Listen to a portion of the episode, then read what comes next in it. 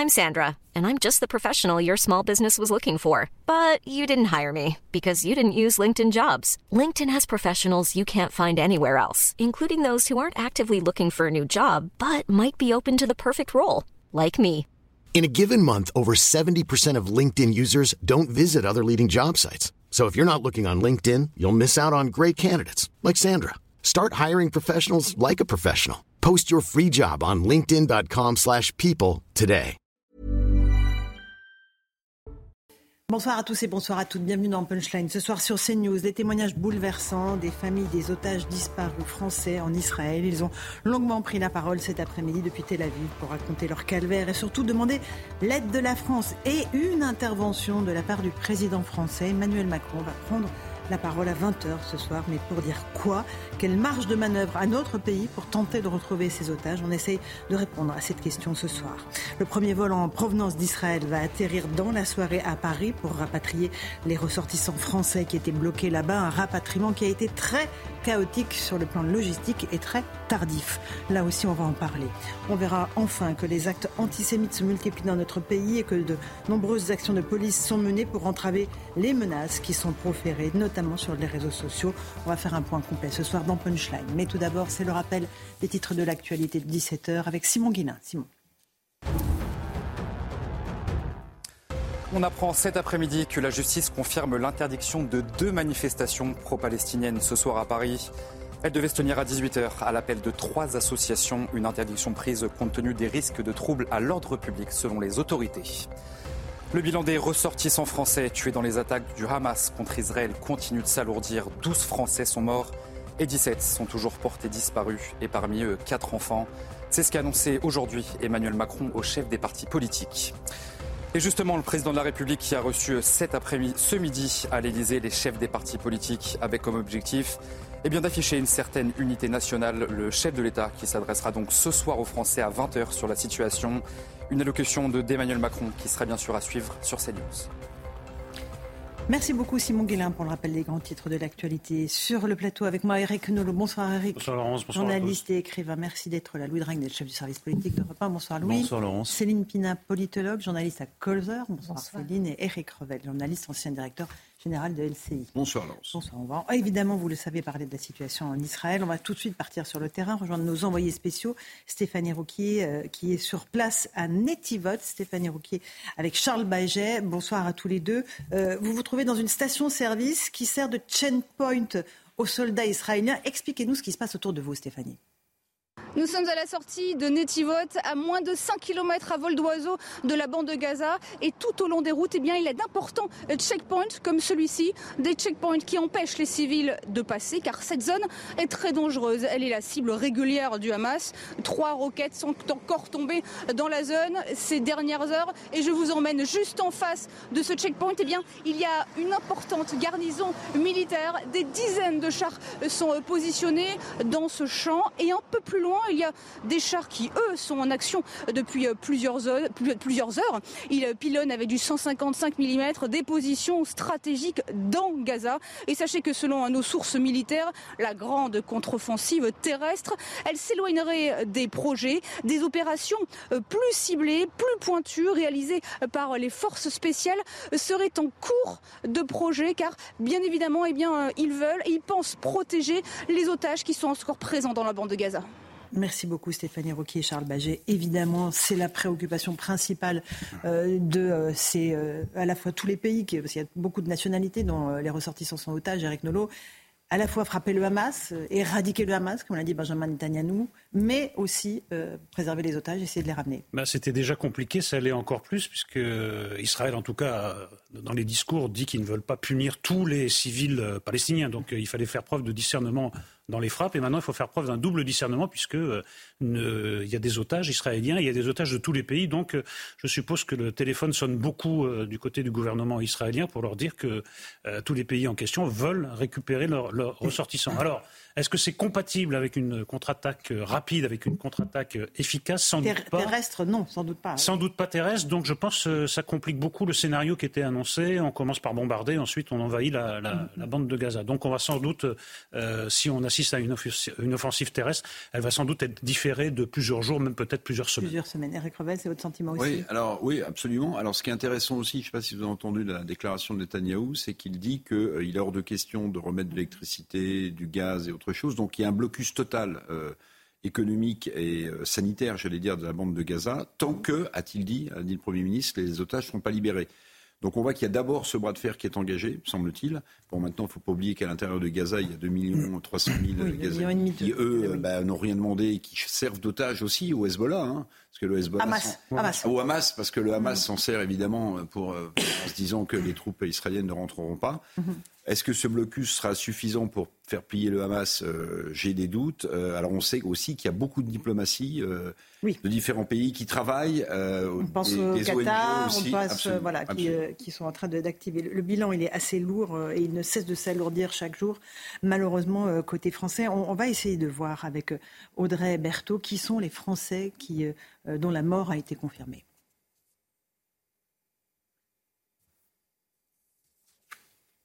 Alors, je pense qu'on verra ce sujet dans un instant. Louis Ragnel, on sait déjà que euh, le bilan euh, ne cesse d'augmenter. On est à 12 morts, je crois, et 17 disparus. C'est bien cela. Absolument. Et euh, donc, c'est un, une sorte de décompte un peu morbide qui arrive au compte-goutte. Et, on mesure aussi à quel point la France n'est pas si bien informée que ça, parce que c'est très difficile pour les familles de, savoir où sont. leurs membres dont ils pensent qu'ils sont disparus Est-ce qu'ils sont pris en otage? Est-ce qu'ils mhm. sont morts? Donc c'est quelque chose de, très difficile à vivre pour les familles. Et simplement, je, rebondis sur ce que vous évoquiez tout à l'heure.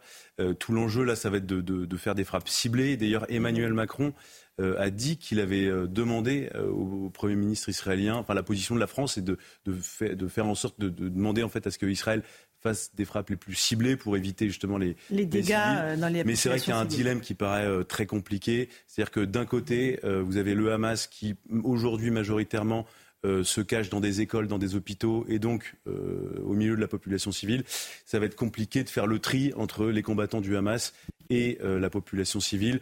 Quand on écoute le discours de Tsahal depuis maintenant plusieurs jours, on, a quand même compris que le choix allait être plutôt d'éradiquer le Hamas et donc mmh. il y aura forcément des, des victimes civiles à déplorer aussi. en fait, il n'y a, aucune profondeur de champ, c'est-à-dire qu'on voit bien que la bande de Gaza, les gens sont empilés les uns sur les autres. Donc, de toute façon, même une frappe ciblée ne fera, fera des dégâts collatéraux. Le deuxième point, c'est qu'en fait, le Hamas utilise sa propre population comme bouclier humain euh, et au contraire a intérêt à ce qu'un maximum de civils soient touchés pour pouvoir faire une contre-offensive d'image par rapport aux horreurs qui ont été euh, commises et qui sont parfaitement renseignées. Et enfin, je trouve qu'il y a un enseignement très fort, c'est euh, l'indifférence totale des pays arabes quand il s'agit de montrer une solidarité réelle. Et ils n'ont pas forcément tort. Je ne suis pas en train d'accuser l'Égypte. Pourquoi l'Égypte ne veut pas accueillir la population? Euh, gazaoui, c'est parce qu'elle, elle estime que cette population est infiltrée en profondeur par des terroristes, soutient en fait mhm. en partie cette action-là, qu'elle n'a pas du tout envie de les voir chez elle en train de faire les liens avec les propres islamistes qu'elle a sur son sol. Donc, euh, dès qu'il s'agit de passer au concret, la solidarité des pays arabes n'est pas là parce qu'ils ont tout aussi peur que les autres euh, de la gangrène islamiste euh, à Gaza. Alors, on va regarder euh, ce sujet sur les Français qui ont été tués dans ces attaques terroristes par le Hamas. Écoutez. Avidan, Valentin, Dan, des prénoms, mais aussi des visages. Depuis samedi, le bilan des Français victimes du Hamas ne cesse d'augmenter. Valentin était l'un d'eux. Ses obsèques ont eu lieu aujourd'hui à Jérusalem.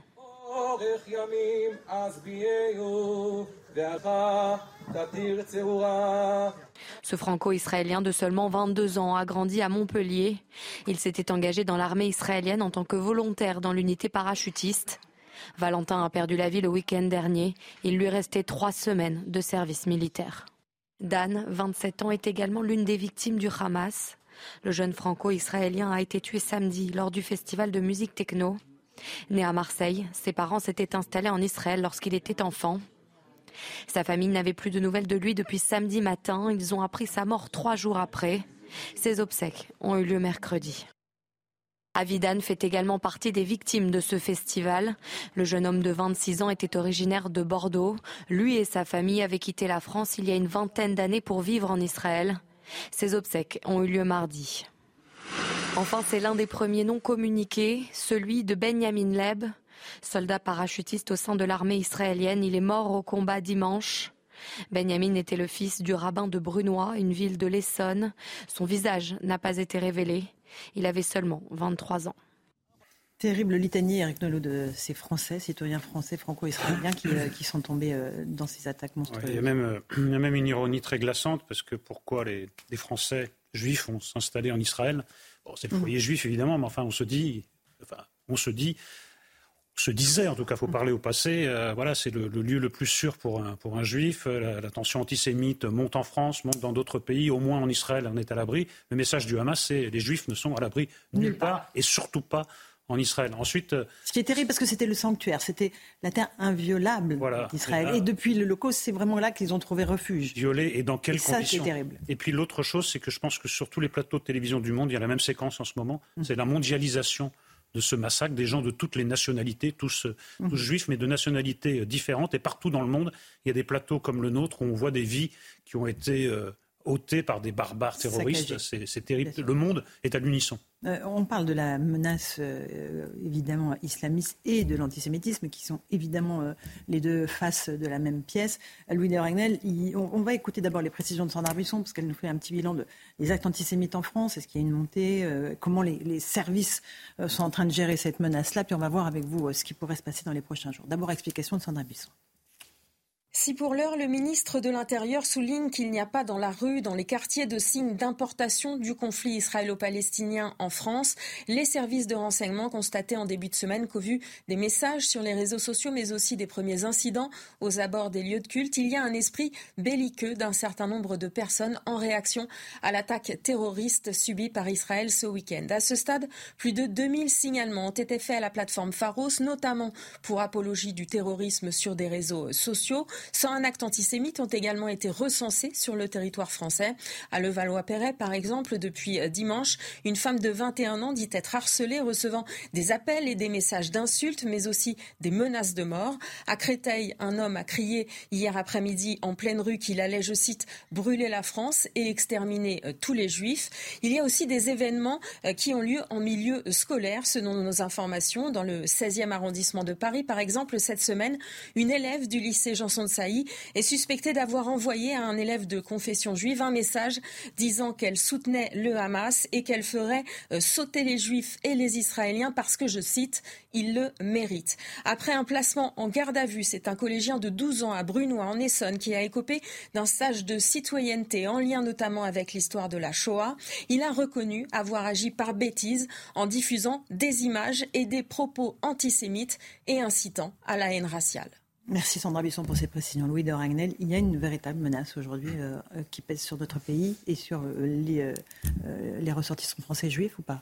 Alors globalement, depuis le début de la semaine, c'était relativement faible, mais depuis quelques heures, c'est vrai que nous, les, sources qu'on a pu appeler, les contacts dans les services de renseignement, font état quand même d'une très forte hausse de, des menaces. Aujourd'hui, il y a quand même plus de 500 lieux associés aux juifs en France qui sont protégés en permanence par la police et la gendarmerie. Je mets dedans euh, la résidence euh, de personnalités menacées, des écoles, euh, des synagogues.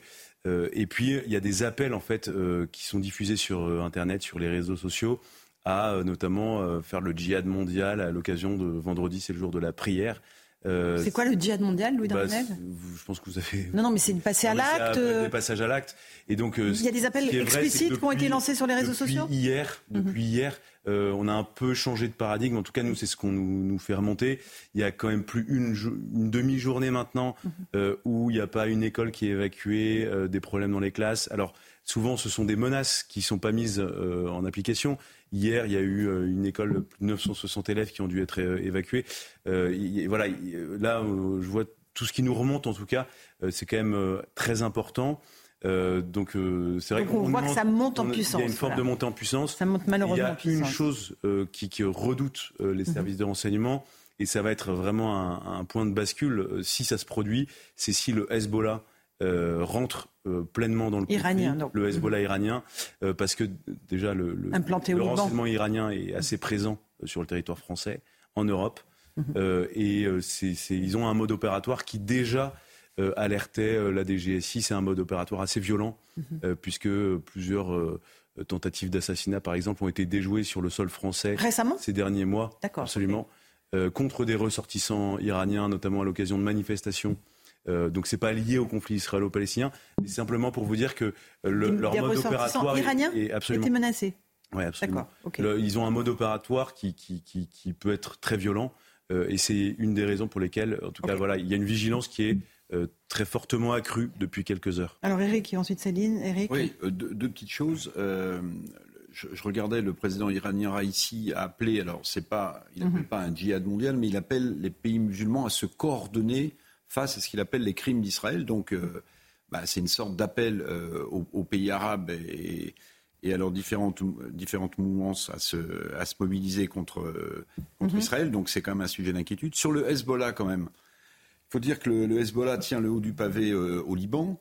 Euh, et que euh, vous avez un enjeu économique très fort. Alors vous allez me dire que viennent faire les enjeux économiques? Ben, Pour le Hezbollah, c'est sans doute important parce qu'il y a deux gisements gaziers qui sont en, coexploitation avec Israël. Le Liban, vous savez, c'est un pays à terre aujourd'hui pour des tas de raisons. Il y a 2 millions de Syriens. C'est un pays dans lequel plus rien ne fonctionne vraiment. Le, secteur bancaire est par terre. Il y a 3-4 heures d'électricité à Beyrouth, etc.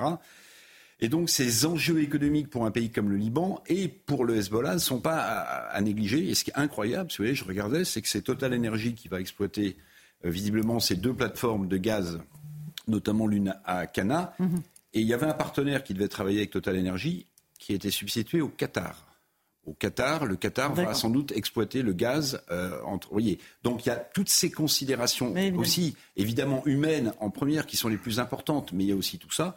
Puis deuxième chose quand même pour les, tensions, dernière chose pour les tensions qu'on connaît en France, c'est qu'évidemment, suivant le mode d'action que va décider euh, le Premier ministre euh, Netanyahou avec Tsahal, si vous et on imagine que tout rentre en ligne de compte, évidemment, et ça, est compris. Là, ça peut être un déclencheur puissant pour... Euh, pour les hmm. islamistes ou ceux qui sont fanatisés, notamment en France. Vous avez raison. Céline Pina, Florence Bergo-Blacker, qui est une universitaire qui est menacée de mort par des frères musulmans, disait hier sur les réseaux sociaux ce sont les frères musulmans qui décideront si les banlieues s'embrasent ou pas. Elle a raison à mon avis, elle n'a pas tort parce qu'on a tous les signes, en tout cas, d'une forte présence et d'une forte influence islamiste, et notamment des frères musulmans en France. Euh, mais je voudrais quand même rappeler, on, a comme repère Charlie, mais en fait, le début de ce qui a amené à Charlie, ça se passe en 2012. C'est Mohamed Merah qui rentre dans une école juive et qui tue à bout portant euh, trois enfants, une gamine qui s'appelle Myriam Monsonego de 8 ans, deux petits de 4 et 5 ans. Euh, et, à ce moment-là, on ne se rend pas compte qu'en fait, c'est tout un système qui vient d'entrer en, marche. La deuxième chose, c'est 2014, ce sont des manifestations pro-palestiniennes qui ont lieu à Paris. Et à Sarcelles et qui manquent de dégénérer en pogrom où on hurle mort aux juifs dans les rues. Ce sont tous les assassinats de Muriel Knoll, euh, à Madame Alimi, à Ilan Alimi, etc., qui ont eu lieu en France. Ce sont ces enfants qui ne peuvent pas aller à l'école de la République parce qu'ils mhm. se font euh, agresser par leurs collègues, leurs petits collègues musulmans. Que toute la montée de l'antisémite qui fait qu'aujourd'hui les juifs, c'est 1% de la population française, c'est plus de 50% des actes anti-religieux, enfin entre 40 et 50%. Tout ça montre qu'il y a un antisémitisme extrêmement fort en France et cet antisémitisme-là, il n'est pas lié au vieil antisémitisme de l'extrême droite qui existe encore, mais qui, se hein, marginalise. qui n'a pas disparu. Voilà, c'est un antisémitisme culturel arabo-musulman et que l'on a choisi de ne pas combattre parce que tout le monde de ne pas voir non plus, de ne pas voir et de ne pas combattre parce mm. que tout le monde peut être libéré euh, de, de, ces modes de conditionnement. Il n'y a pas de raison qu'on ne puisse pas le faire, mais pour ça, il faut demander aux gens d'être français avant d'être musulmans et ça, on n'a jamais su. De toute façon, Eric Nolot.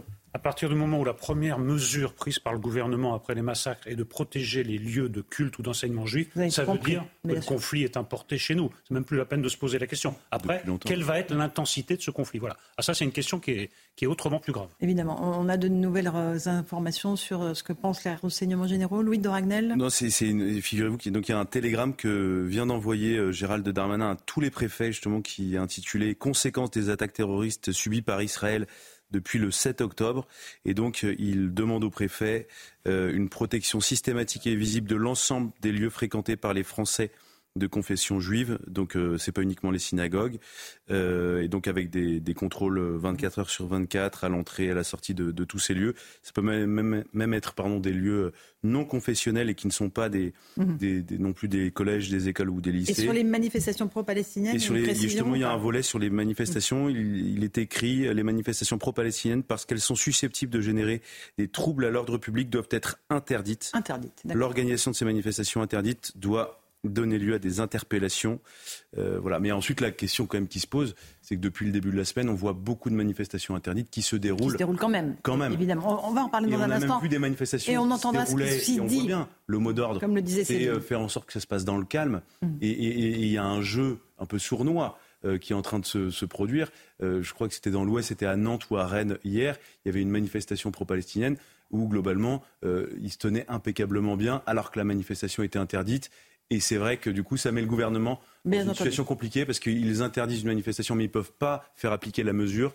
Et qu'est-ce qu'on voit à la fin? Une manifestation plutôt pacifique, en tout cas dans la tenue, pas forcément. Louis, demain, il y a aussi des appels pour des manifestations pour la vie chère. Ça n'a rien à voir. Hein. C'est organisé par les syndicats. Ça peut donner, malheureusement, euh, l'occasion de violence? Oui, alors il y a aussi il y a des notes des services de, renseignement qui, expliquent qu'à l'occasion de ces manifestations, comme euh, dans les initiateurs de ces rassemblements, il y a des gens qui viennent notamment de la France insoumise, mhm. euh, eh bien, il y a un risque très fort euh, que la manifestation puisse se transformer. En tout cas, il y a certaines personnes qui vont vouloir transformer cette manifestation contre la vie chère en manifestation pro-Palestine. Euh, donc, il y a d'ailleurs des, consignes qui ont été données par le préfet de police de Paris ce matin à tous les services d'urbanisme mhm. de la mairie de Paris et de, voirie, pardon, pour demander vraiment de faire encore plus que d'habitude pour en retirer toutes les voitures, les barrières, tout ce qui peut servir d'arme par destination. Il y a des équipes de SAMU, enfin, il y a beaucoup d'équipes d'alerte. Non, mais euh, on, voit que déjà, euh, on, voit qu'on ne peut pas se leurrer. on y est déjà, on est déjà, on a toujours été évidemment, mais on est déjà au cœur de ce conflit, Eric Nolot. C'est une réalité. De toute façon, c'est une réalité démographique, hein, très mhm. importante communauté juive, enfin je veux dire mhm. euh, par rapport en nombre, en nombre absolu, très importante communauté musulmane et des partis d'extrême gauche, à commencer par la France insoumise, qui ne cessent de souffler sur les braises en disant que oui, c'est un conflit en, réalité franco-français. Euh, ils ne veulent pas nommer les choses, ne veulent pas parler de, terrorisme, ils, euh, ils divisent de, de, manière extrêmement schématique entre mhm. victimes et bourreaux. Et donc, qui ne voudrait pas manifester euh, en faveur des victimes et contre les bourreaux? Il y, a, un jeu très délétère, comme d'habitude, et ils, ce, sont vraiment des, ce sont vraiment des pompiers pyromanes, même des pyromanes tout court, puisque euh, déjà c'est compliqué comme situation, mais quand un parti devient le parti de l'étranger, je regrette, il faut quand même nommer les choses, le parti de l'islamo-gauchisme, presque le représentant du Hamas, mm-hmm. excusez-moi, mais quand on est à ce point dans la complaisance et dans, dans l'impossibilité de nommer les choses, il faut quand même euh, l'assumer. On va revenir tout à l'heure euh, sur cette interdiction par Gérald Darmanin de toutes les manifestations pro-palestiniennes et l'arrestation des participants. Ça, c'est intéressant parce que pour l'instant, il y avait des verbalisations des participants à ces manifestations. Le ah, on verra Maintenant, il y a des interdictions, Après les gardes à vue, on verra aussi euh, s'il y a une oui, non, mais bien sûr. Mais l'interpellation, c'est déjà un cran de plus que la verbalisation. On, on, évoque l'inquiétude ici. évidemment, il faut aussi évoquer la terreur qui règne toujours en Israël avec des militants euh, euh, qui, pardon, des combattants non plus, des euh, terroristes du Hezbollah et du Hamas qui sont sur le sol. On va écouter le récit de Taylor qui vit à Ashkelon et qui explique qu'il ne vit pas sans son couteau dans sa poche. Écoutez-le. J'ai un couteau sur moi et nous essayons de sortir seulement pour des urgences, pour de la nourriture, etc. Et sinon nous ne sortons pas. Nous restons enfermés. Cela fait presque cinq jours que nous ne sortons plus. Seulement pour manger. Et vous avez votre couteau sur vous en permanence? Oui, j'ai mon couteau. Et j'ai un pistolet également. Toujours sur moi. En cas de problème, vous comprenez. Quand vous sortez ici, vous devez faire attention à tout. Vérifiez que personne n'essaie de vous tuer. Et si quelqu'un essayait de vous tuer, vous seriez prêt à lui tirer dessus? Bien sûr. À 100% sûr que je tirerai. Il faut faire la part des choses, Eric. À nous, il y a de l'inquiétude, euh, il y a euh, une menace qui existe. Là-bas, c'est la terreur. Bah à l'état pur. C'est la terreur. Je ne sais pas si c'est le cas encore aujourd'hui, mais hier, euh, ici même, on parlait de nouveaux commandos du Hamas infiltrés. par le, bah, par le Liban, par la frontière libanaise. En fait, mettez-vous à la place de tous ces gens qui ont assisté, comme nous d'ailleurs, à cette barbarie. Mais la grande différence, c'est que ces personnes sont, sont sur place et jouent leur vie. Donc ne, pas se défendre lorsqu'on est agressé, c'est absolument. Alors, imaginez-vous après le Bataclan que les terroristes n'aient pas été abattus et qu'ils se promènent dans Paris. Bien, Bien sûr. Imaginez l'ambiance. Bien, sûr. Ce serait tout. Ah, puis là, il y avait plus de 1200 euh, terroristes qui étaient sur le sol pas israélien. comme au Bataclan. des milliers de combattants. On va faire une petite pause. On se retrouve dans un instant dans Punchline sur CNews. On écoutera les témoignages de ceux qui à Tel Aviv ont perdu des ressortissants, en tout cas qui sont parmi les otages et disparus. On ne sait pas exactement. Euh, on écoutera euh, ce qu'ils disent. C'est bouleversant. À tout de suite. 17h30, on se retrouve en direct dans Punchline sur CNews. Tout de suite, le rappel des titres de l'actualité avec Simon Guillain. Le rapatriement des ressortissants français en Israël a débuté aujourd'hui. Un premier vol spécial de la compagnie Air France a décollé de Tel Aviv à 16h40. Avec à son bord eh bien, 380 passagers. L'objectif est de rapatrier les personnes les plus vulnérables, comme les femmes enceintes ou encore les enfants isolés. Plusieurs vols spéciaux seront organisés demain et samedi entre Tel Aviv et Paris. Cette visite hautement symbolique, le secrétaire d'État américain Anthony Blinken s'est rendu aujourd'hui à Tel Aviv. Et sur place, il a apporté tout le soutien des États-Unis à Israël. Vous êtes peut-être assez fort pour vous défendre seul, mais tant que les États-Unis existeront, vous n'aurez jamais à le faire, a donc déclaré le secrétaire d'État américain lors d'une conférence de presse. Et puis le bilan des ressortissants français tués dans les attaques du Hamas contre Israël continue de s'alourdir. 12 Français sont morts et 17 sont toujours portés disparus, et parmi eux 4 enfants. C'est ce qu'a annoncé aujourd'hui Emmanuel Macron au chef des partis politiques qu'il a reçu ce midi à l'Elysée. Emmanuel Macron qui prendra la parole ce soir à 20h pour faire un point sur la situation au Moyen-Orient. Merci beaucoup Simon Guillain. On sera tout à l'heure avec un ressortissant français qui tente désespérément d'être rapatrié en France. Très chaotique le rapatriement de nos ressortissants français. On, verra pourquoi avec euh, vous Louis de Ragnel et avec euh, Monsieur El Kabash qui nous attend euh, à, Tel Aviv. Mais d'abord, on, va rejoindre Régine Delfour et Thibault Marcheteau. Bonsoir à tous les deux. Cet après-midi, de nombreuses familles, de nombreuses familles de ressortissants français qui ont disparu, qui ont été tués dans les attaques du Hamas, ont pris la parole. Il y a eu une longue conférence de presse très émouvante, Régine, où de nombreux nombreuses familles euh, ont témoigné. Expliquez-nous cela. Absolument, Laurence. Euh, vous l'avez dit, c'est un moment très émouvant. En fait, il y avait euh, quatre familles dont neuf membres ont disparu, cinq membres d'une même famille, et ils nous ont confié donc le récit de la disparition des membres de, ces, de leur famille. Donc, et Effectivement, c'était très émouvant puisque on a entendu euh, les derniers SMS qu'ils ont reçus, on a entendu évidemment euh, les conditions dans lesquelles euh, elles ont disparu. Il y a aussi cette femme qui elle avait été prise en otage et a pu s'échapper avec sa fille et son bébé, mais son mari a été blessé dans la maison et son fils Ethan, dont nous parlons aussi fréquemment, lui, elle est sans nouvelles. Et en fait, ils ont, ce sont en fait, il n'y a pas une association qui a organisé cette conférence de presse. Ce sont des volontaires ici qui ont décidé de de créer quelque chose pour aider ces familles qui se sentent totalement démunies, notamment euh, le mari de Céline qui a 32 ans, euh, sa fille euh, Ellie qui a juste 6 mois. Et il, y a eu ces mots de, ce mari, je vous propose de les écouter. Céline Ben David, Ma femme s'appelle Céline Ben David. C'est une Française, d'origine française. Elle est venue ici à 16 ans. Elle n'a jamais fait l'armée. C'est une citoyenne française.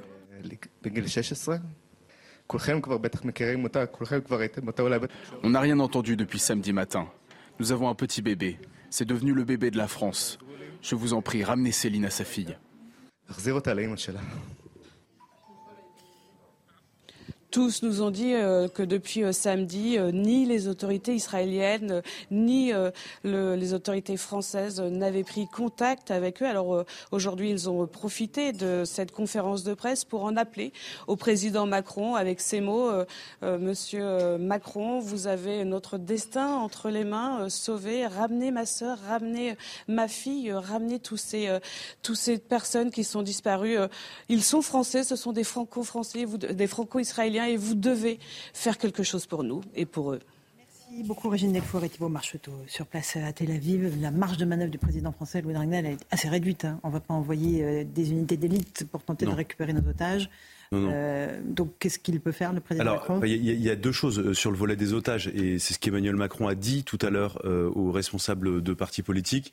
Il a dit qu'il y avait des négociations qui avaient été enclenchées, mhm. notamment avec l'Égypte et avec le Qatar. On a de très bonnes relations la France avec le Qatar. D'ailleurs, ça suscite euh, souvent, ça fait des débats. Euh, il y a mhm. beaucoup de gens qui ne comprennent pas euh, que la France ait d'aussi bonnes relations avec le Qatar. mais Emmanuel Macron n'en a pas dit tellement plus et il a expliqué qu'il fallait préserver la confidentialité mhm. de ce qui se passait dans ces négociations. Et puis s'agissant, je trouve que c'est un sujet très intéressant et important, celui qu'on vient de voir, du rapatriement des Français qui étaient présents en Israël. Euh, et objectivement, euh, la France n'a pas vraiment de, pas assuré. on arrive à se voler là, Louis, et c'est pour ça que je vous arrête. Euh, on, va avoir en ligne dans un instant, je vous le disais, un, de nos compatriotes qui devait rentrer aujourd'hui et qui est complètement bloqué, qui n'a pas de solution pour rentrer pour l'instant. On va d'abord regarder le sujet de Milan Loustalo, parce qu'il y a un avion spécial qui vient de décoller d'Israël et qui atterrira ce soir avec nos, repas, nos, nos ressortissants. Regardez. Pour Igal et sa famille, c'est la délivrance après cinq jours d'attente pour trouver un vol retour vers Paris. Je pense que ce soir, on sera un peu plus euh, soulagé, euh, que, euh, que les enfants puissent retourner à l'école et, que puissent revenir à une vie normale. Depuis samedi, plusieurs compagnies aériennes ont suspendu leur vol à destination ou en provenance de Tel Aviv, laissant ces familles sans solution. Sans cesse reporté, sans cesse annulé. Donc on a compris et qu'on a vu aux infos avec la guerre que tous les, toutes les compagnies euh, européennes annulées au fur et à mesure, on a compris qu'on était euh, bloqué euh, pour l'instant. Les personnes vulnérables sont prioritaires pour ces vols spéciaux. Les ressortissants avaient comme consigne de faire une demande de rapatriement auprès de l'ambassade avant hier après-midi. On a mis en avant le fait qu'on a quatre enfants mineurs, et là des jumelles de 8 ans les plus petites, un de 11 ans, un de 15 ans et que là, ça devenait euh, impossible de, rester euh, davantage euh, en Israël. Le ministère des Affaires étrangères a annoncé que plusieurs vols spéciaux seront organisés vendredi et samedi entre Israël et la France. Voilà pour euh, ce vol qui a rapatrié certains de nos ressortissants. Euh, Jess Elkabach, vous êtes avec nous. Euh, merci beaucoup d'avoir pris un peu de temps pour nous parler. Où est-ce que vous vous trouvez? Vous étiez en vacances en Israël et à quel moment vous aviez prévu de revenir? Et qu'est-ce qui vous est, qu'est-ce qui vous est proposé aujourd'hui? Voilà, bonjour. Comme beaucoup de Français de confession juive, je suis parti en Israël pour les fêtes de Sukkot. C'est une fête qui, dure en général deux semaines et donc j'avais prévu un retour le 12 octobre. Et euh, voilà, avec ce qui s'est passé, ce que vous avez tous euh, vu, le, retour a été euh, annulé. Il faut savoir que que les, beaucoup de compagnies vous donnent des dates de retour, vous donnent des dates de, vous disent que vous pouvez imprimer vos boarding pass mais en dernière minute, vous avez, euh, vous avez un message vous indiquant que les vols sont annulés. Alors, euh, c'est pas, c'est assez logique parce que les, euh, contrairement à El Al, a une flotte d'avions qui est équipée d'un système antimissile. Les autres compagnies ne l'ont pas. Ce qui est dommage, c'est que on soit toujours prévenu à la dernière seconde, à la dernière minute, pardon, pardon. Et donc, ça, c'est assez pénalisant. C'est-à-dire que vous vous déplacez à chaque fois à l'aéroport ou est-ce qu'on vous prévient avant quand même? Donc, comme je suis à Ashdod, Ashdod, c'est à 30 km donc, de la frontière de Gaza. Déjà, euh, on a beaucoup d'alertes, beaucoup de roquettes euh, qui viennent euh, de Ashdod et qui tombent indistinctement sur, sur des maisons, sur des habitations, sur des civils. Il y en a encore une qui est tombée il y a quelques minutes. Euh, donc, quand vous, euh, quand vous avez pris un vol, la première chose que vous devez faire, évidemment, c'est attendre euh, de savoir si le vol est annulé ou pas. Et effectivement, une compagnie que je ne vais pas citer française, filiale d'Air France, nous a indiqué un nombre de vols annulés. Donc ça, ok. Mais mon vol ne figurait pas dans cette liste. Donc, ce que j'ai fait, j'ai attendu patiemment le délai de 30 heures, qui est le délai dans lequel on vous donne une réponse. Et au bout de 30 heures, on a eu un message.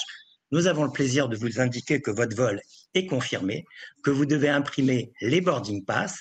Donc, je me suis dit, le vol est imprimé, on va aller à Tel Aviv, puisque Ashdod est à euh, une cinquantaine de kilomètres de, de, Tel Aviv, mais on reçoit avant de, sur le chemin, j'ai eu un doute, et donc j'ai vérifié une dernière fois, et là vous avez le mot, bah finalement votre vol est annulé. Donc euh, c'est mal organisé tout ça. Et est-ce que les autorités françaises, euh, vous avez un contact avec l'ambassade de, France en Israël? Mais ce que je voudrais aussi Heureusement. Alors, je, je, vais, je, vais, venir, mais ce que je voudrais dire aussi aux, aux ressortissants français, c'est que quand un vol est confirmé, il faut savoir qu'il y a 70% de chances qu'il soit annulé, pour pas dire 80. Donc il n'y a pas comme la météo par exemple, il y a un indice de fiabilité. Mhm, il faut savoir qu'un vol euh, qui n'est pas euh, qui est un vol et a, a toutes les chances d'être annulé. Bon. Très bien. La bah, deuxième question que vous me posiez, c'était. C'était juste, est-ce que vous avez un contact euh, avec euh, les autorités françaises euh, L'ambassade vous tient au courant, vous appelle ou pas? Alors, alors, c'est toujours gênant parce que j'ai vu qu'il y avait un vol qui a été proposé qui contient 350 personnes. Il y a 2000 personnes qui sont parties à l'aéroport Ben Gurion pour attendre ce vol. Euh, c'est normal que ce type de vol est réservé avec. Il y a trop peu de vols. Donc 350 personnes, c'est normal. Les femmes, les enfants, les vieillards, les femmes enceintes sont prioritaires. Et je ne me vois pas dans une file de 2000 personnes dire oui, mais moi aussi, je voudrais passer. Bon, en tout cas, merci beaucoup d'avoir pris un peu de temps pour euh, nous euh, parler, euh, Monsieur Kabash, en souhaitant que vous puissiez rentrer prochainement dans notre pays. On, va s'intéresser à la situation politique maintenant en France. je vous le disais, Gérald Darmanin a annoncé l'annulation de toutes les manifestations pro-palestiniennes dans notre pays avec interpellation de ceux qui y participent. Il y en avait déjà eu un certain nombre de ces manifestations interdites, mais qui se sont déroulées quand même. Tant pis pour les amendes. C'est ce que disaient ceux qui y participaient. On va écouter. D'ailleurs, c'est important de savoir quels sont les arguments qui sont développés euh, par ceux qui participent à ces manifestations, parce que il faut les entendre. Et on va écouter euh, quelques témoignages et ensuite je vous passe la parole. Les Palestiniens, ils ont le droit aussi qu'on se préoccupe d'eux. Ils ont le droit aussi qu'on manifeste pour eux. Et euh, voilà, 900 civils tués, dont 260 enfants au dernier chiffre qui sont sortis aujourd'hui. Je pense qu'on a le droit juste de porter un drapeau et même si je prendrais une amende, bah, 135 euros à payer, c'est pas grand chose pour toutes ces vies humaines en fait. On est des franco-palestiniens, c'est-à-dire qu'on est là pour porter les voix de nos familles qui sont sous le, bombardement depuis trois jours, depuis cinq jours. Il y a 1000 morts, il y a je sais pas combien, des milliers de blessés, des gens qui sont ils ont coupé l'électricité, l'eau, les, aides alimentaires de Gaza. Et depuis des années et des années, on est là pour porter les voix de nos familles en fait qui sont sous le bombardement depuis cinq jours. Voilà, ça c'est les arguments euh, qui sont euh, avancés Certains sont évidemment légitimes. La population civile n'a pas à payer le prix euh, de ces bombardements.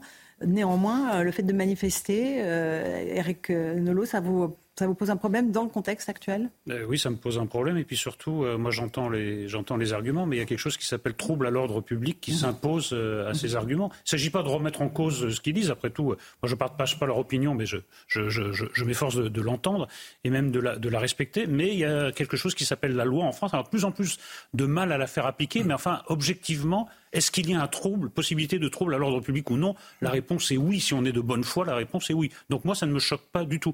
Il y a quand même un moment pour manifester. Il ne me semble pas que demain soit le bon jour. Voilà. Alors, euh, on va revenir peut-être sur l'attitude de la France Insoumise, parce que vous avez beaucoup euh, réagi là-dessus aussi, Céline Pina, parce qu'on a énormément parlé ces derniers jours de, du refus des Insoumis de qualifier de terroriste euh, l'organisation du Hamas. Emmanuel Bompard était parmi les chefs de parti reçus tout à l'heure par Emmanuel Macron à l'Élysée. Alors on va écouter ce qu'il dit euh, parce que voilà, il reprend euh, euh, les mots que a évoqué aussi Dominique de Villepin qui était ce matin invité chez nos concurrents à la radio et, qui disait qu'il était dégoûté par cette polémique politicienne. écoutons Manuel Bompard. Je trouve indigne de profiter de cette situation pour essayer de mener des petites batailles politiciennes. Comme l'a dit l'ancien ministre des Affaires étrangères Dominique de Villepin ce matin à la télé, ça me dégoûte. Bah, je reprends ces mots. Moi aussi, ça me dégoûte. Euh, Céline Pina. Moi, c'est lui qui me dégoûte, euh, franchement. Et euh, j'ai aucun mal à le dire. Je trouve indigne ce que vient de dire Manuel Bompard. Mhm, mhm. D'abord, peut-être rappeler que la France insoumise n'a pas eu de mots dans ses premières réactions alors qu'on était face à l'horreur. Euh, la, première image qu'on a, c'est quand même un commando qui saute, non pas sur un objectif militaire, non. là, il risquerait d'avoir des morts. Non, on va attaquer une rêve partie, des gamins qui dansent. Mhm. Euh, voilà ce à quoi on a assisté. Il n'y a pas eu un mot de compassion. Euh, quand Mathilde Panot a fait sa sortie où elle a refusé de qualifier le Hamas de terroriste, quelques heures après, On apprenait ce qui s'était passé euh, dans un, un kibbutz à Xar euh. Mhm. où des bébés ont été décapités, plus de 40 enfants et bébés ont été retrouvés décapités ou découpés. On a retrouvé une femme éventrée pour lui arracher le fœtus et l'écraser par terre. Ce à quoi on a assisté sont des actes dignes des nazis. Être incapable en face de ça, de, savoir mmh. qu'il faut se tenir à côté des agressés, c'est quand même juste hallucinant. Et pourquoi est-ce qu'ils ne peuvent pas le faire? C'est quand même étonnant. On est quand même sur une gauche qui, n'a plus de discours à donner à la France et qui a tout investi sur la dénonciation du nazisme ou du fascisme et qui traite tous ses adversaires de crypto-nazis ou de pseudo-fascistes. Et tout d'un coup, face à des actes qui sont quand même que tout le monde a, a analysé comme étant des, actes d'une violence inouïe, eh bien, euh, ils ne sont plus capables à ce moment-là de distinguer le bien du mal. Mmh. Pourquoi? Parce que entre leurs principes et leur électoralisme, ils ont choisi l'électoralisme et leur place. Mais en même temps, qu'est-ce qu'ils nous disent des musulmans, ces gens-là? Ils nous disent qu'ils voient tous les musulmans comme des islamistes. Ils nous disent qu'ils pensent que les musulmans se réjouissent de l'égorgement de bébés. Ils nous disent qu'ils pensent que les musulmans pensent que des, crimes contre l'humanité n'ont aucune importance. Donc je trouve que ce que ceux qu'ils font est à la fois euh, honteux parce que être donneur de leçons et dès qu'on a des principes et qu'on se rend compte que ces principes ont un coût, on les jette par-dessus son épaule, c'est scandaleux. Ce qu'ils font aux musulmans en les amalgamant aux islamistes est scandaleux. Et ce qu'ils font aux Français juifs en les désignant comme cible et en n'ayant même pas une larme pour tous leurs morts est honteux. Alors, je n'ai plus de mots, moi. Jean-Sébastien Ferrand. Moi, ce que je trouve profondément choquant dans l'attitude de Manuel Bompard et de certains membres de la France Insoumise, ce ne sont pas tous les membres de la mhm. France Insoumise, c'est l'espèce de signe égal qu'ils mettent. Parce qu'on a le droit de soutenir la cause palestinienne, bien sûr, on a le droit, et c'est même un devoir, de se préoccuper des civils palestiniens comme destin de n'importe quel autre être humain sur la planète. En revanche, on ne peut pas mettre de signe égal. Et en mettant crime de guerre contre crime de guerre, je ne vous dis pas qu'Israël, au cours de son histoire, n'aurait jamais mhm. commis de crime de guerre. Mais là, on est face à autre chose. Le Hamas, ce ne sont pas les Palestiniens, déjà ils assimilent les Palestiniens au Hamas. Le Hamas, dans sa charte, il y a la destruction d'Israël. Alors ils disent qu'ils l'ont légèrement amendé. La réalité, c'est qu'ils mhm. souhaitent la destruction d'Israël. Ismaël Amiyé, qui est le chef du Hamas, qui vit au Qatar euh, dans le luxe, a répété le jour des attaques qu'il souhaitait la destruction d'Israël et l'éradication des Juifs de la surface de la terre. Donc que les insoumis feignent de ne pas l'entendre, c'est parfaitement scandaleux. Moi, je trouve aussi choquante la déclaration de Dominique de Villepin parce que c'est très facile de dire d'appeler euh, à des négociations de paix et à la modération. Mhm. Évidemment que nous souhaitons tous que les civils soient préservés et que les civils palestiniens soient préservés. Mais concrètement, s'il était le Premier ministre israélien, que ferait-il? Et en plus, il y a quelque chose de profondément, profondément pervers de la part de M. de Villepin, par ailleurs connaît extrêmement bien la réalité de cette euh, région, a suggéré qu'Israël pourrait se livrer à une vengeance aveugle mhm. ou à une violence sans retenue. Quand vous regardez l'histoire israélienne, ça n'est pas le cas. Il y a des institutions en Israël. Les soldats israéliens sont parfois traduits en justice s'ils n'ont pas respecté la loi. Je ne vous dis pas qu'en situation de guerre, il n'y a pas des moments où c'est tordu. Je ne vous dis pas qu'il n'y a pas des colons qui se sont livrés à des atrocités. Là, on parle de l'État d'Israël. Avez-vous vu dans le monde arabe des gens se mobiliser comme on l'avait vu en 1982 après les massacres de Sabra et Shatila, où c'était les chrétiens libanais qui avaient massacré les Palestiniens dans les camps. On a accusé l'armée israélienne d'avoir laissé faire? Avez-vous vu, il y avait un million d'Israéliens dans les rues qui exigeaient des comptes de leur gouvernement. Avez-vous vu ça dans les voisins dans les États voisins d'Israël demandant des comptes à leur gouvernement ou des Palestiniens demandant des comptes au Hamas. Sur ce qui s'est passé là. Exactement la même chose pour revenir. Bien sûr que demain, moi je pense qu'il faut laisser les gens manifester, sauf que demain est une journée particulière parce qu'il y a eu un appel, un appel du Hamas à un djihad international en appelant tous les musulmans du monde à mhm. se lever contre les juifs. Donc je veux bien qu'on vienne avec un drapeau palestinien et bien mhm. sûr défendre encore une fois la cause des civils palestiniens, défendre le droit des Palestiniens à avoir un État à vivre en paix. Euh, c'est évidemment parfaitement légitime, mais feindre de ne pas entendre qu'il y a ça derrière, non, ça n'est pas possible. Et qu'est-ce qui peut l'expliquer quand même si c'est une forme de complaisance pour l'antisémitisme? Allez, juste le jour des massacres, après Louis. juste vraiment très court, le jour des massacres, la grande mosquée de Paris a fait paraître un communiqué dans lequel elle annonce qu'elle se rallie à l'islam du juste milieu, qui mmh. n'est pas du tout un islam apaisé, c'est l'islam des frères musulmans. Mmh. Et ça a été fait le jour des massacres euh, en Israël. Mmh. Donc tous ces éléments-là devraient quand même nous, mettre nous interpeller. Euh, moi, ce qui me heurte, c'est la réalité du terrain, c'est-à-dire que en fait, c'est pas deux armées qui se font face, c'est pas une guerre euh, avec deux armées conventionnelles, d'un côté de Sahel et de l'autre côté le Hamas. D'un côté, vous avez des groupes terroristes, et d'ailleurs, je trouve que la sémantique est très importante. Moi, je lis des articles de presse euh, en France où on parle des forces armées du Hamas. Non, ce ne sont pas des forces armées, ce sont des commandos terroristes. ils ne respectent aucun mmh. droit de la guerre. Et d'ailleurs, le droit de la guerre ne s'applique pas à eux dans la mesure où, de fait, ce qu'ils font et terroristes s'en prennent principe d'abord et avant tout à des personnes civiles, ils commettent des exactions et donc ça va au-delà du crime de guerre, c'est même pas du crime de guerre puisque voilà, ce sont pas des et, et ce qui rend dingue en fait les gens de la France insoumise, c'est qu'ils ne veulent pas euh, qu'on puisse ah dire que le Hamas c'est comme Daesh et Al-Qaïda. Quand vous dites dingue, avec un immense mensonge. Je vais vous prendre au mot. On va écouter Jean-Luc Mélenchon parce que le ton qu'il avait. Je vais dire une chose avant qu'il parle. Avant qu'il parle, avant Mélenchon. Il ment. Il dit que le droit international ne reconnaît pas. On va l'écouter d'abord, puis après vous essayez. juste ma phrase. Allez-y, Louis. Mais il vaut mieux qu'on ait entendu Jean-Luc Mélenchon d'abord. Et après, c'est vous qui allez lui répondre. Jean-Luc Mélenchon. Si nous acceptions de caractériser comme terroriste une action de guerre, nous la soustrayons au droit international. Les deux seules organisations qui ont été montrées par l'ONU comme organisations terroristes sont Al-Qaïda et Daesh. Point final. Si nous voulons que ce que nous appelons des crimes de guerre soient poursuivis et jugés, il faut les appeler par le nom qui permet de le faire. Et cela est possible à la Cour pénale internationale. Alors, est-ce qu'il a raison, Jean-Luc Mélenchon, là-dessus?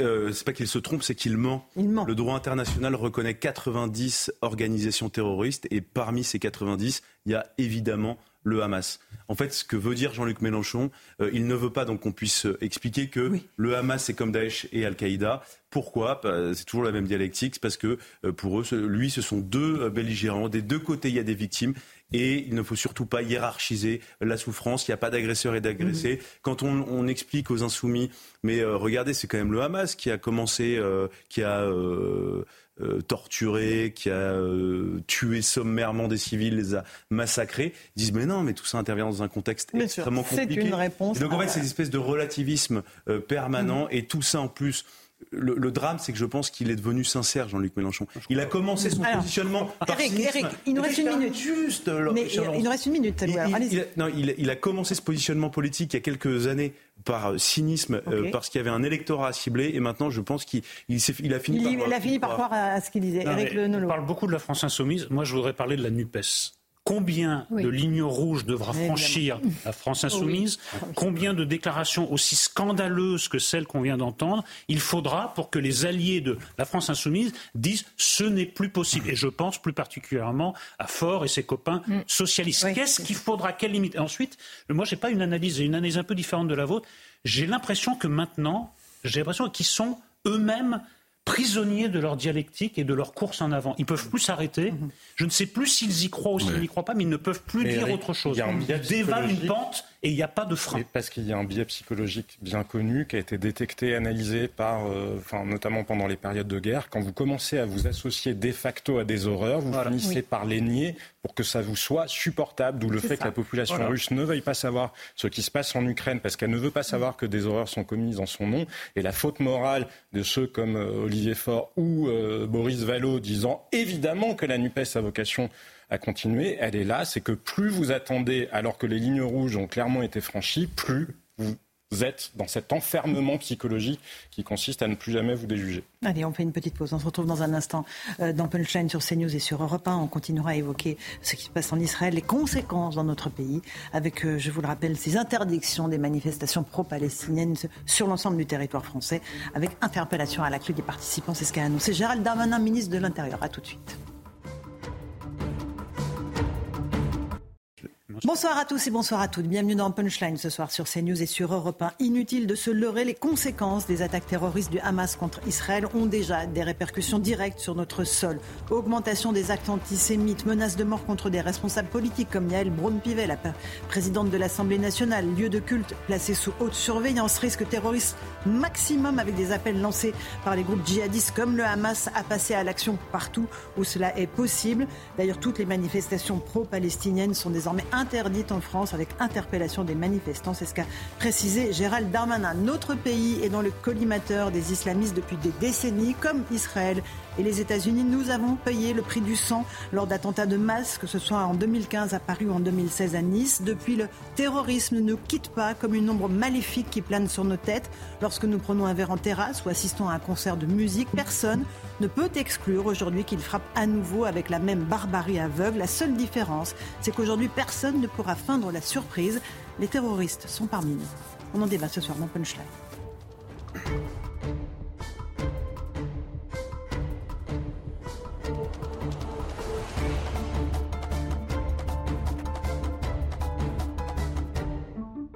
Mais d'abord, il est 18h. Bienvenue sur Europe 1 et sur CNews. Le rappel des titres de l'actualité. Le président de la République, Emmanuel Macron, s'adresse ce soir à 20h aux Français sur la situation en Israël. Il a, reçu à midi les chefs des partis politiques, tous bords confondus, pendant plus de deux heures à l'Élysée pour un échange à huis clos sur la situation au Proche-Orient. Une allocution du chef de l'État à suivre à 20h sur CNews. Le bilan des ressortissants français tués en Israël continue de s'alourdir. 12 Français sont morts, 17 sont portés disparus. Parmi eux, il y a quatre enfants. Emmanuel Macron, vous avez le pouvoir de les ramener à la maison, ont supplié les familles des otages lors d'une conférence de presse cet après-midi. Par ailleurs, le rapatriement des ressortissants français en Israël euh, commence. On attend l'arrivée du premier vol spécial de la compagnie Air France ce soir, qui a décollé de Tel Aviv à 16h40 avec 381 passagers à son bord. Plusieurs vols spéciaux sont ainsi organisés depuis, euh, à partir de demain et jusqu'à samedi entre Tel Aviv et Paris, il y a encore de nombreux ressortissants français qui sont bloqués en Israël et qui témoignent sur nos antennes de leur difficulté à quitter et à revenir en France. Enfin, je vous le disais, Gérald Darmanin ordonne l'interdiction systématique des manifestations pro-palestiniennes et l'interpellation des organisateurs et des fauteurs de troubles. La justice a d'ailleurs confirmé cet après-midi l'interdiction des deux manifestations ce soir à Paris. Elles devaient se tenir à 18h, place de la République à l'appel de trois associations. Cette interdiction a été prise compte tenu des risques de troubles à l'ordre public, selon les autorités. Voilà pour les grandes lignes de l'actualité. Il est 18h01 et une poignée de secondes. On se retrouve euh, dans Punchline sur CNews et sur Europe 1. On va tout de suite partir, si vous le permettez, sur le terrain, rejoindre nos envoyés spéciaux, Stéphanie Rouquier et Charles Baget. Ils se trouvent à Netivot, euh, non loin de la frontière euh, avec Gaza, où les habitants s'apprêtent une fois de plus à passer la nuit sous les bombardements. Récit. Nous sommes dans un quartier résidentiel de Netivot à moins de 5 km à vol d'oiseau de la bande de Gaza, un quartier qui est régulièrement la cible du Hamas. Il y a deux jours, une roquette a percuté un bâtiment, un appartement a été entièrement détruit, une personne a été sérieusement blessée. Aujourd'hui encore, de nombreuses roquettes ont été interceptées par le dôme de fer juste au-dessus de ces bâtiments. Sachez que la ville de Netivot a des allures de ville déserte. Les rues sont extrêmement calmes et vides, mais en fait, eh bien, il n'en est rien habitants sont bien présents. Certains nous ont expliqué qu'ils vivent dans la crainte quotidienne, mais ils sont tous équipés d'abris performants. Une autre habitante m'expliquait que, eh bien pour elle, hors de question qu'elle parte, qu'elle quitte ses terres. Elle a ajouté que le Hamas n'allait pas la chasser de chez elle et qu'une roquette, eh bien, peu importe où on est, si c'est notre heure, elle nous trouvera. Ces habitants s'apprêtent donc à passer une nouvelle nuit avec les alertes. Merci beaucoup Stéphanie Rouquier avec Charles Baget sur place en Israël. On a en ligne un Français qui vient de rentrer d'Israël, Eric Talamon. Bonsoir, merci beaucoup euh, de témoigner ce soir sur notre antenne. Vous avez vécu euh, un véritable calvaire ces derniers jours avec votre famille. Vous étiez en Israël euh, jusqu'à aujourd'hui. D'abord, est-ce que vous avez, comment est-ce que vous êtes rentré en France? Est-ce que les autorités françaises vous ont aidé à revenir dans notre pays? Alors, je suis rentré cette nuit par un avion, par mes propres moyens. En fait, j'étais dans un groupe de, d'une trentaine de personnes. On est arrivé le vendredi matin, donc la veille du jour des attaques. Euh, et euh, dès le dimanche, enfin le samedi, on s'est rendu compte de la gravité de, la situation. Le dimanche, on a commencé à vouloir euh, voir avec l'agence comment est-ce qu'on pouvait rentrer. Le lundi, ma fille a appelé l'agence pour voir comment est-ce qu'on pouvait rentrer. Elle a appelé aussi également le, la cellule de crise pour voir s'il y avait des choses qui étaient organisées. La cellule de crise lui a recommandé, euh, la seule recommandation qu'elle a eue, c'était de dire qu'il ne fallait pas se rendre en Israël. Et quand elle a dit, bah, écoutez, ils sont déjà en Israël, elle a dit, bah, on n'a pas de recommandation particulière à part d'éviter Jérusalem et les territoires palestiniens. Euh, et ils ont rapproché en disant bon courage. Donc voilà, c'est la seule chose qu'on a eue. Donc on a eu l'agence qui nous a, euh, avec lequel on a envisagé de rentrer soit par Tel Aviv et soit par, euh, par la Jordanie, parce qu'il n'y avait pas tellement d'autres solutions. Tel Aviv, on a dit qu'on ne voulait pas rentrer par Tel Aviv parce que tout était bloqué, il n'y avait pas d'avion, donc on a envisagé la Jordanie. Euh, on avait, la seule question qu'on avait, c'était en dehors de trouver un avion, l'agence s'en occupait, trouver un bus, etc. Tout ça, c'était faisable.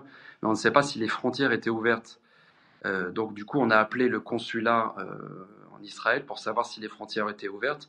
Là, on a laissé un message parce que le consulat ne répond pas. Et ben, on attend toujours la, toujours la réponse, donc aucune réponse du consulat.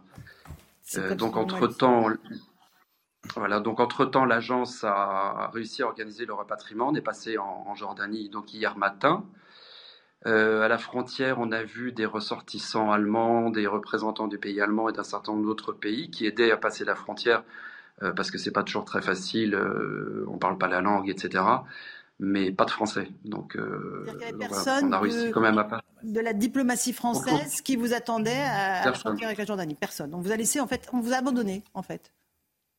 Alors, on nous a abandonnés. Alors, nous, heureusement qu'on était un groupe d'une trentaine de personnes avec une agence qui était performante et qui a pu nous aider. Mais effectivement, si on n'était que deux, euh, sans aucune organisation, il aurait fallu qu'on se débrouille toujours tout seul. Mais tout ce que nous avons organisé pour notre rentrée, c'était le, c'était notre, propre chef et de la part de l'agence. C'était pas du tout de la part de l'État français. Mhm. Trouver les avions, etc. C'est que nous. C'est pas euh, aucune aide de quoi que ce soit. C'est hallucinant euh, ce que vous nous racontez, euh, la carence euh, de la diplomatie française, en tout cas de nos représentants en Israël, pour organiser le rapatriement de nos concitoyens. Il y a des avions spéciaux là qui décollent en ce moment de, Tel Aviv, un peu tard, votre, j'imagine, à votre goût? Bah, le, souci qu'on a, les, avions qui décollent, c'est très bien, mais encore faut-il pouvoir aller à Tel Aviv, parce que nous, nous étions à Nazareth. Donc Nazareth, c'est quand même l'est d'Israël, donc il faut aller à Tel Aviv, traverser tout le pays. Euh, avec la dangerosité que ça représente, euh, un bus qui passe sur, sur les routes. Euh, donc je pense que même s'il y avait eu des avions qui partaient de Tel Aviv, on aurait choisi l'option de la Jordanie parce que pour le coup on n'était pas très loin de la Jordanie. Et je pense qu'il y a un certain nombre de Français qui se sont rapatriés sur cette solution-là parce que comme je, je, me répète, traverser tout le pays euh, avec la dangerosité, c'est pas faisable. On n'a pas d'escorte. Enfin bon, on, ne peut pas s'amuser à traverser le pays comme ça. Encore une question, Monsieur Talamon. Moi, ce qui m'a choqué le plus, oui, allez-y. Ce qui vous a choqué, c'est quoi Ce qui m'a choqué le plus, c'était surtout quand on a appelé la cellule de crise pour avoir des renseignements, euh, les, réponses qu'on nous a données. C'est-à-dire qu'on nous a donné, on nous a dit, bah, on n'a pas de solution. Euh, on peut simplement vous recommander de ne pas vous rendre dans la bande de Gaza j'avais pas tellement envisagé de le faire, et de ne pas se rendre ni à Jérusalem dans les territoires palestiniens. Effectivement. Voilà, donc j'ai trouvé que c'était quand même un peu léger. Un peu léger. Louis et lors de notre séjour, et lors de notre séjour, le groupe dans lequel on était n'a reçu aucun avertissement, enfin aucune mise en garde pour nous dire restez dans les hôtels, ne bougez pas, n'allez pas à tel endroit ou, ne vous en rendez pas à tel endroit. Euh, donc effectivement, on était, on était laissé à, à notre, enfin, on faisait, on faisait comme on pouvait. Bon, écoutez, merci beaucoup euh, d'avoir pris du temps pour nous, euh, nous encore une fois, nous, nous parler, Monsieur Talamon. Une petite question à Ragnel dans... Plutôt une remarque, moi, ce que je trouve frappant, Éric Talamon, c'est que vous êtes rentré par vos propres moyens et en fait, vous arrivez par vos propres moyens avant euh, les premiers Français qui ont bénéficié de l'aide de la France à travers l'avion d'Air France qui va se poser ce soir à 20h35. Et je trouve que c'est une illustration quand même euh, de, de, la faiblesse là, dans cette histoire-là mhm. euh, de la diplomatie française. Et pas que de la diplomatie, si je peux me permettre. J'ai mon neveu et ma nièce qui se trouvent à Tel Aviv en ce moment, qui depuis cinq jours ne peuvent pas être rapatriés par la diplomatie. Mais parlons d'Air France. Mhm. Euh, Transavia a annulé tous ses avions. Et Air France a un vol par jour. Quel miracle Alors que tous les autres ressortissants, 3, 4, 5, et pas des pays comme la France. Mhm. On voit tous les jours des avions non-stop. Donc à un moment, où est la mobilisation Évidemment. attendez, on va juste. Monsieur Talamon voulait terminer son propos. Allez-y, Monsieur Talamon, on vous écoute. Je voulais terminer juste par une chose, c'est qu'on était dans un hôtel euh, donc en, à Nazareth. Il y avait un groupe d'Africains, je ne sais plus quel est le pays, ils, ont, ils ont été rapatriés il y a trois jours dans la nuit avec un avion qui est venu les chercher sans problème. Et l'autre chose que je voudrais dire, c'est qu'il y a plusieurs groupes de Français des pèlerins qui sont coincés à Jérusalem, qui, sont, qui ne peuvent plus sortir de leur hôtel depuis quelques jours et qui n'ont pas de solution. Voilà, c'est bien. Donc tout le monde n'est pas à Tel Aviv. Et évidemment, il faut que les, euh, les, autorités françaises entendent cela. Merci beaucoup d'avoir témoigné sur notre antenne, M. Dalmont. Éric Revel veut réagir. Deux choses. Un souvenir, au moment de la crise du Covid, tous ces Français, quelle que soit leur religion, qui étaient coincés au Maroc, vous vous souvenez Ça a été une panique totale. On ne savait pas comment les rapatrier. Là, il s'agissait du juste de, touristes qui voulaient rentrer. Puis deuxième chose, moi je me pose la question, euh, c'est vous le spécialiste, oui, mais pourquoi est-ce que la France n'organise pas un pont aérien militaire? Alors vous posez la bonne question. Il y a encore des transals euh, avec des perches de des A400M, sur des A400M et qui ont servi pour des opérations d'évacuation bah. comme Sangaris il y a encore quelques mois. Et, c'était une très belle opération d'ailleurs. Euh, écoutez, la question en fait s'est posée dimanche à l'Elysée. Est-ce que là, il y a une mobilisation d'avions militaires français pour aller justement à Tel Aviv. Et, euh, dimanche dernier, l'idée, c'était d'aller chercher en priorité les touristes français, pas les ressortissants français ou les euh, binationaux qui habitent à la fois en Israël et à Paris. C'est vraiment les touristes français. Finalement, l'idée a été écartée. Et c'est vrai, ce qui trouble beaucoup, c'est que vous avez un pays comme la Pologne qui, dimanche soir, a envoyé deux avions militaires. Ah et très rapidement, ils ont évacué leurs ressortissants. Fin du sujet. La question a été posée tout à l'heure à Emmanuel Macron par les responsables politiques qui, qui mhm. l'avaient réuni à l'Élysée. Et il a répondu. Il a expliqué. Le problème, c'est que les personnels d'Air France, au début, ont fait valoir leur droit de retrait en, raison des, menaces euh, que, que, faisait reposer le fait de, de, travailler dans des avions dans ces circonstances-là. Donc il a fallu réquisitionner euh, du personnel navigant pour faire décoller les avions. Et ensuite, et je vois nous, journalistes, on a, on a, on a travaillé sur ce sujet, il y a eu un micmac pas possible pour savoir si c'était à Air France tout seul de décider de, de faire fonctionner la ligne ou si c'est à l'armée de l'air française. Et c'est la raison pour laquelle moi je pense qu'on aurait dû, pour éviter tous ces sujets de remplissage d'avions d'annulation, on envoie des avions militaires Pagaille totale dans notre rapatriement de ressortissants. Une petite pause, on se retrouve dans un instant sur Europe 1 et sur CNews. Euh, on, on, vous accueille euh, donc Franck Tapiro. Vous allez nous dire si, après votre coup de gueule euh, que vous avez passé il y a deux jours sur notre trentaine, où sont les artistes, où sont les sportifs, où est la grande mobilisation euh, Est-ce qu'ils ont répondu à votre appel? On va en parler. Je crois qu'on a la réponse, mais quand même, on, va préciser tout ça dans un instant. À tout de suite. 18h15, on se retrouve en direct dans Punchline sur CNews et sur Europe 1. Je vous l'ai dit, Gérald Darmanin, euh, ministre de l'Intérieur, a interdit toutes les manifestations pro-palestiniennes. Et pourtant, en ce moment même, une manifestation se tient place de la République à Paris. Euh, on voit des forces de police qui sont présentes.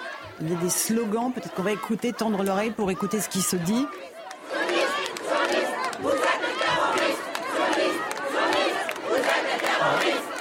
Police, police. vous êtes des terroristes. On est exactement là-dessus sur l'inversion encore une fois de la réalité. C'est-à-dire que c'est le récit depuis 20 ans, ce que j'appelle moi le révisionnisme. Hein. On a eu le révisionnisme d'après-guerre où les Juifs ont dû euh, supplier les gens de, les croire, comme quoi il y avait la Shoah. Et là, depuis maintenant euh, plus d'une trentaine d'années, on a inventé le révisionnisme, c'est-à-dire on a raconté une petite histoire, euh, l'histoire d'Israël qui est complètement fantasmée, bien entendu, de façon négative, pays d'apartheid, pays qui tue des enfants, qui viole des femmes, etc. Et donc on a complètement renversé le camp. Au lieu d'être le pays attaqué, on est devenu le pays coupable, attaquant. Donc sioniste, sioniste, vous êtes des terroristes. C'est exactement ce qu'on leur raconte depuis 20 ans, c'est pas nouveau. Mm. Encore une fois, il faut bien se le dire. Depuis samedi, on n'a pas découvert une situation. C'est une, situation qui existe depuis maintenant plus de 20 ans, qui sort au grand jour, mais de façon assumée. Regardez, il, ne pense pas dire quelque chose de mal. Hein. C'est ça qui est terrible. Bien sûr, on voit des drapeaux palestiniens. Bien sûr. On, tend l'oreille pour écouter les slogans. Je ne vois pas ce qui est écrit sur les pancartes. Euh, mais effectivement, c'est une manifestation interdite, Louis Dragnet. Mais voilà, alors la, difficulté, c'est le maintien de l'ordre. Parce qu'en fait, euh, ce qu'on entend euh, dans la fermeté du ministre de l'Intérieur, c'est que globalement, il y aura des dissolutions de toutes ces manifestations. De fait, là, les manifestations sont pour le moment encadrées. Mais je ne vois pas à ce stade, alors peut-être qu'il y aura des renforts, des policiers en plus, il n'y a pas d'interpellation pour le moment mhm. et il n'y a pas de dispersion non plus de la manifestation. Et je trouve que là, pour l'instant, parce que ça peut changer, euh, ça correspond à euh, toutes les manifestations euh, depuis le début de la semaine qui ont été interdites hmm. et qui, malgré tout, ont pu se tenir. D'accord. hier, sur la page Wikipédia regardez, du, du Hamas, il y avait marqué depuis toujours mouvement terroriste islamique. Et depuis hier matin, miracle, voilà ce qui a marqué mouvement de résistance islamique. Donc, toutes ces personnes, on leur donne en plus un blanc-seing terrible, on leur donne une porte ouverte. Voilà, vous êtes les soutiens de la résistance palestinienne face aux terroristes israéliens. Alors, Jean-Sébastien Ferjou du site Atlantico. pas une cyberattaque. Wikipédia et le cofondateur de Wikipédia euh, l'a dénoncé il y a quelques jours euh, en disant que Wikipédia était devenu l'objet de, de, militants idéologues qui de toute façon ont tout bloqué. Donc voilà, Wikipédia est maintenant aux mains d'une ah clique d'extrême gauche qui empêche. Donc ça n'est pas malheureusement une, une cyberattaque, c'est simplement que Wikipédia était censé être neutre et chacun pouvait en être euh, contributeur. Ça n'est plus le cas aujourd'hui. Oui, mais c'est intéressant. Parce que ce qu'il y a de magique avec l'idéologie, c'est qu'elle remplace la réalité. Ces gens-là manifestent euh, quelques jours après que des, des, bébés ont été décapités, des civils massacrés, et c'est quand même Israël le terroriste. Bon. Et là, la deuxième phase, c'est sur Wikipédia et ailleurs de faire entrer ça dans les faits. C'est ça. En réalité, que ça soit plus les manifestants, des idéologues, mais que ça soit sur Wikipédia et que ça remplace dans le langage courant les Israéliens deviennent les bourreaux et ceux qui découpent les, gamins ne euh, veulent même pas savoir comment, eux, bah, soient des résistants comme euh, mhm. Jean Moulin, comme la résistance française. Trouver une équivalence. Donc en fait, c'est une sorte de falsification de l'histoire, mais en direct. Bien sûr. on va juste écouter un des slogans qui a été scandé euh, dans cette manif, là, qui se déroule en direct, qui mentionne notamment Emmanuel Macron. Écoutez.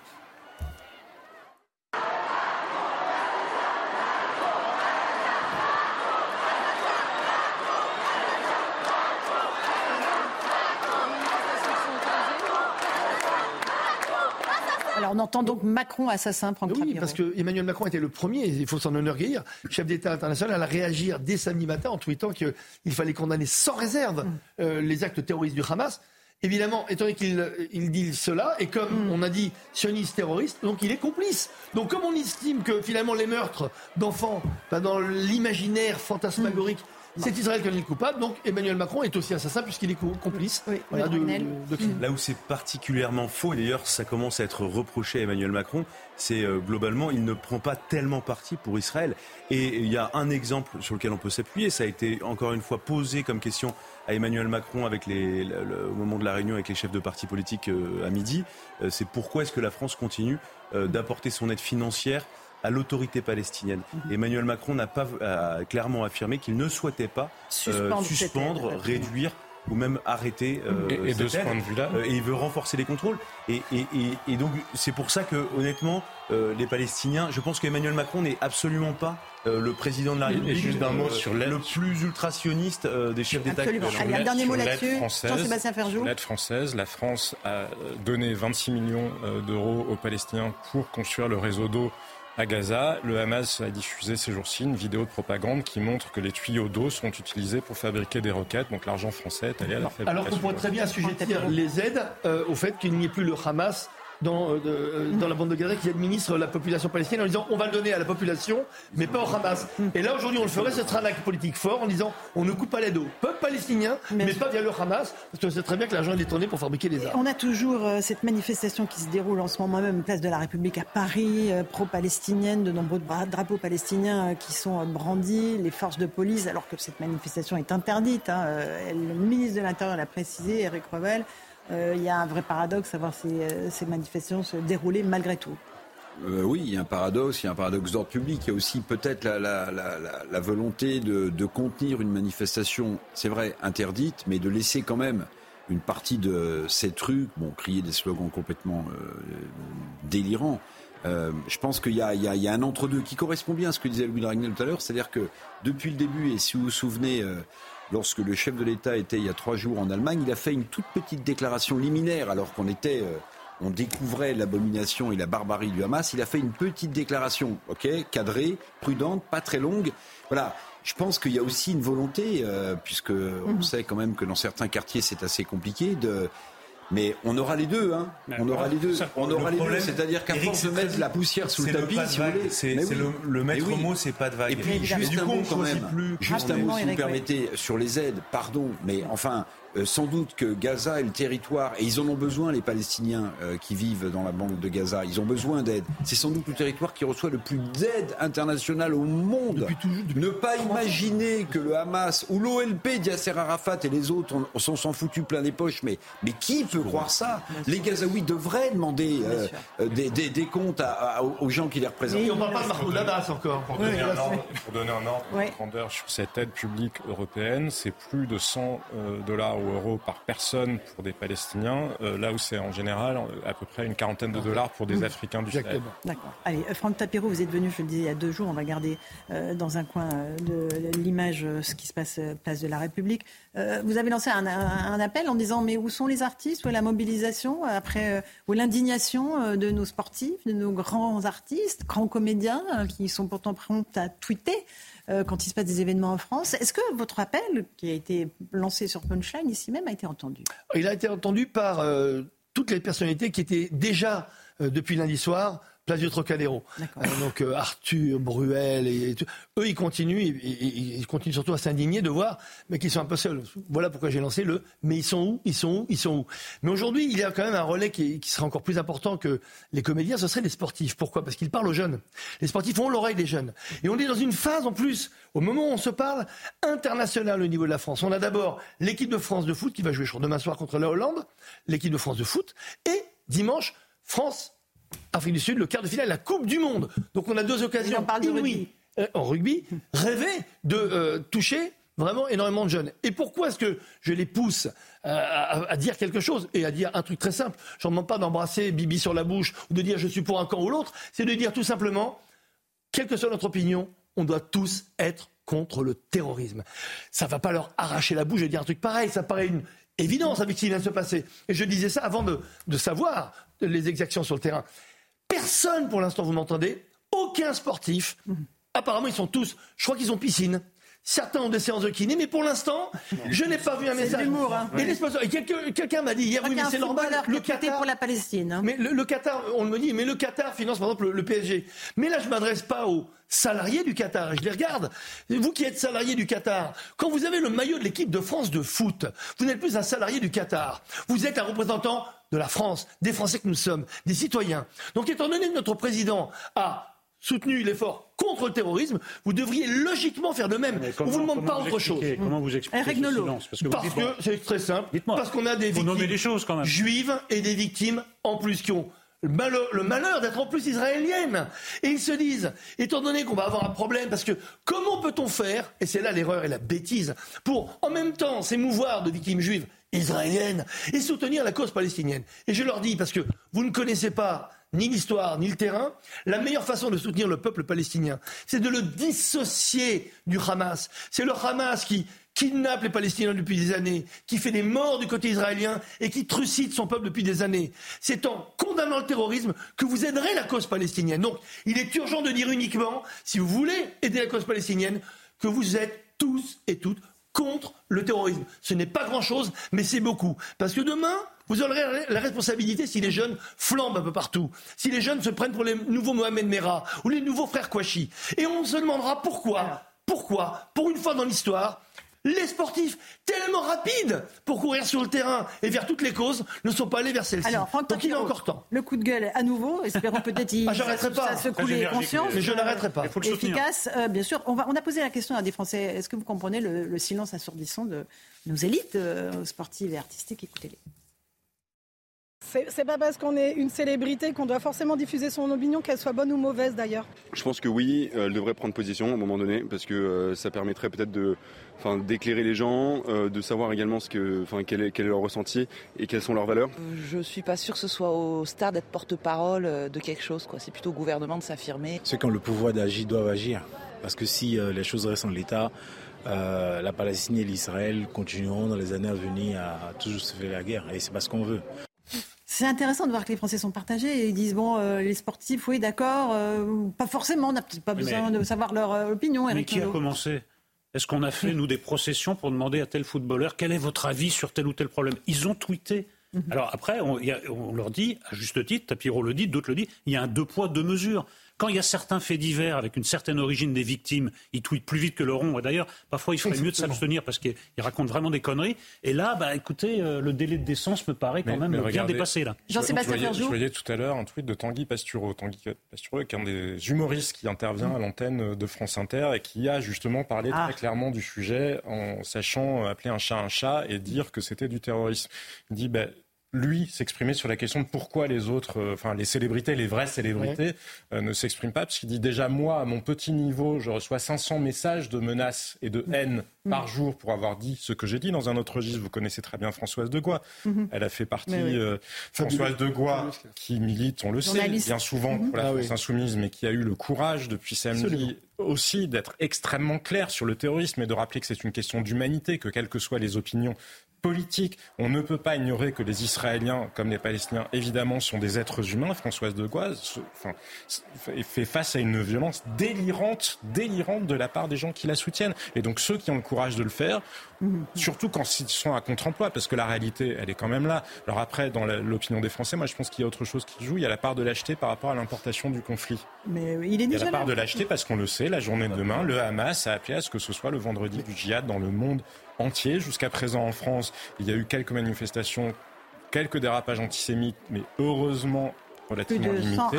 Quand on voit ce qui s'est passé aux États-Unis, au Canada, à Londres, tout à l'heure à Londres, il y avait des voitures qui circulaient dans Londres avec des haut-parleurs appelant à tuer les juifs et à violer leurs filles. Dans Londres, le stade de Wembley qui a pris les couleurs de toutes les causes après des lumières françaises, après le, Bataclan, etc., ne l'a pas fait hier parce que c'est dans un quartier de Londres où on ne peut plus le faire. C'est ça le terrorisme, c'est qu'on terrorise les gens avec euh, ce qui se passe sur le terrain, avec des images, avec ces horreurs qui ont été diffusées par le Hamas, et avec des menaces.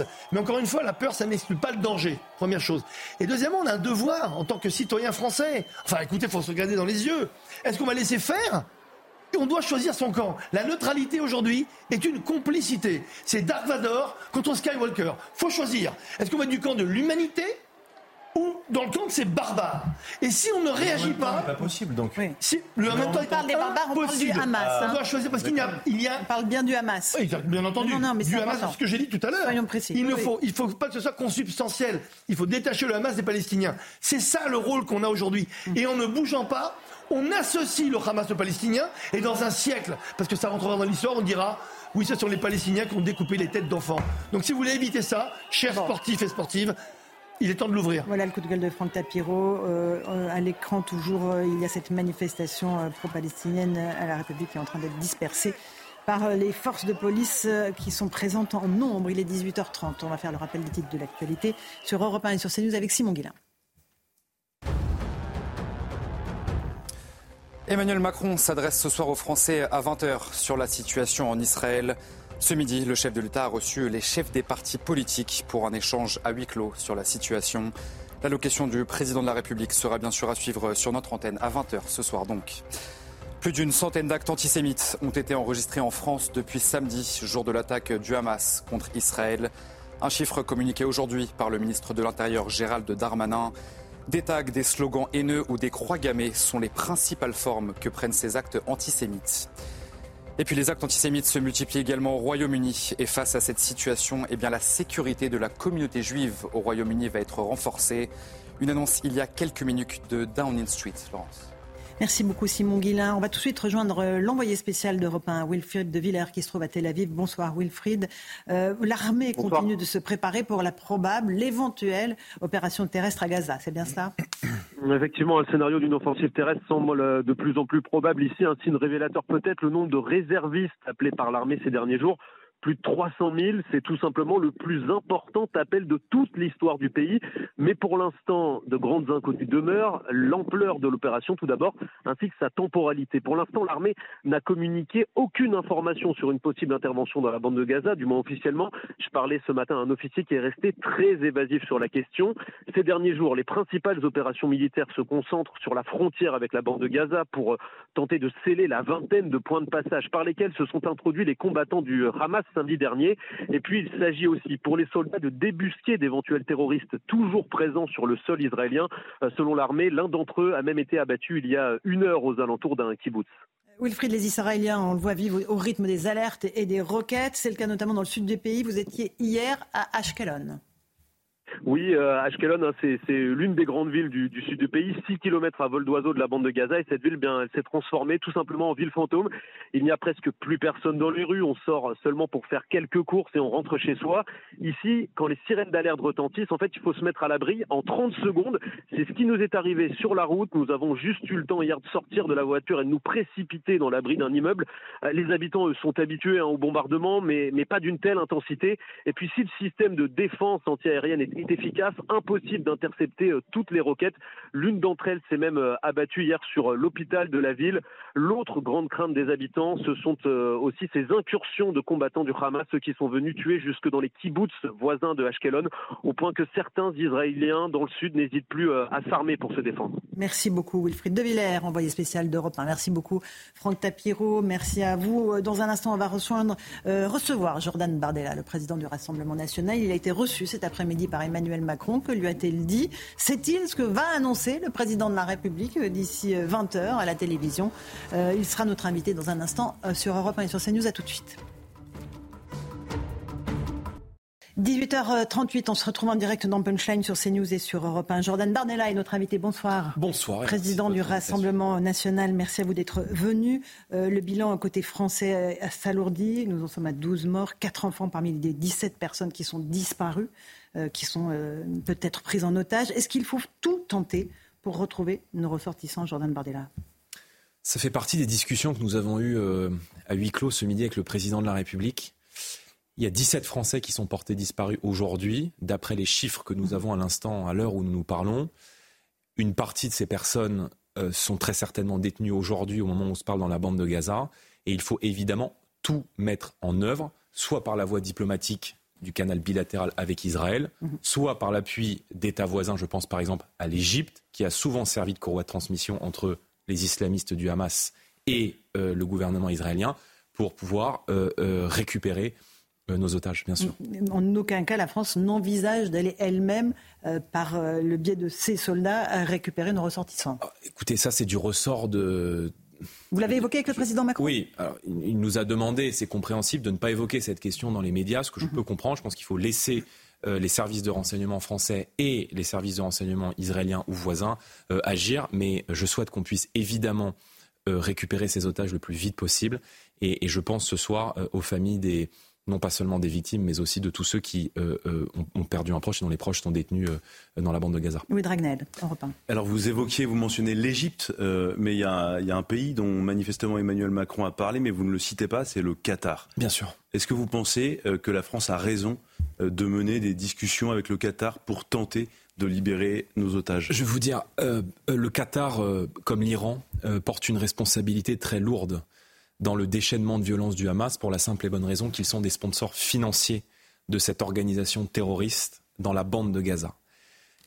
À l'heure où nous nous parlons, il y a des otages français qui sont retenus euh, dans la bande de Gaza. Et je pense qu'il faut tout tenter, tout mettre en œuvre, y compris, et je le dis de la manière la plus claire qui soit, avec l'Égypte et avec le Qatar, pour faire en sorte qu'on puisse récupérer euh, les ressortissants euh, français les mettre euh, en sécurité et les rapatrier sur le sol français. C'est difficile à dire parce que depuis dix ans dans notre pays, et je vous rappelle qu'un certain nombre de dirigeants de mon mouvement politique avaient été poursuivis en justice précisément par les avocats du Qatar pour avoir dénoncé les investissements islamistes de cet État dans un certain nombre de banlieues françaises et que, euh, notamment à l'époque, la droite, par des conventions fiscales, notamment en 2008, avait déroulé le tapis rouge aux investissements qataris. Maintenant, il y a des vies humaines qui sont en jeu.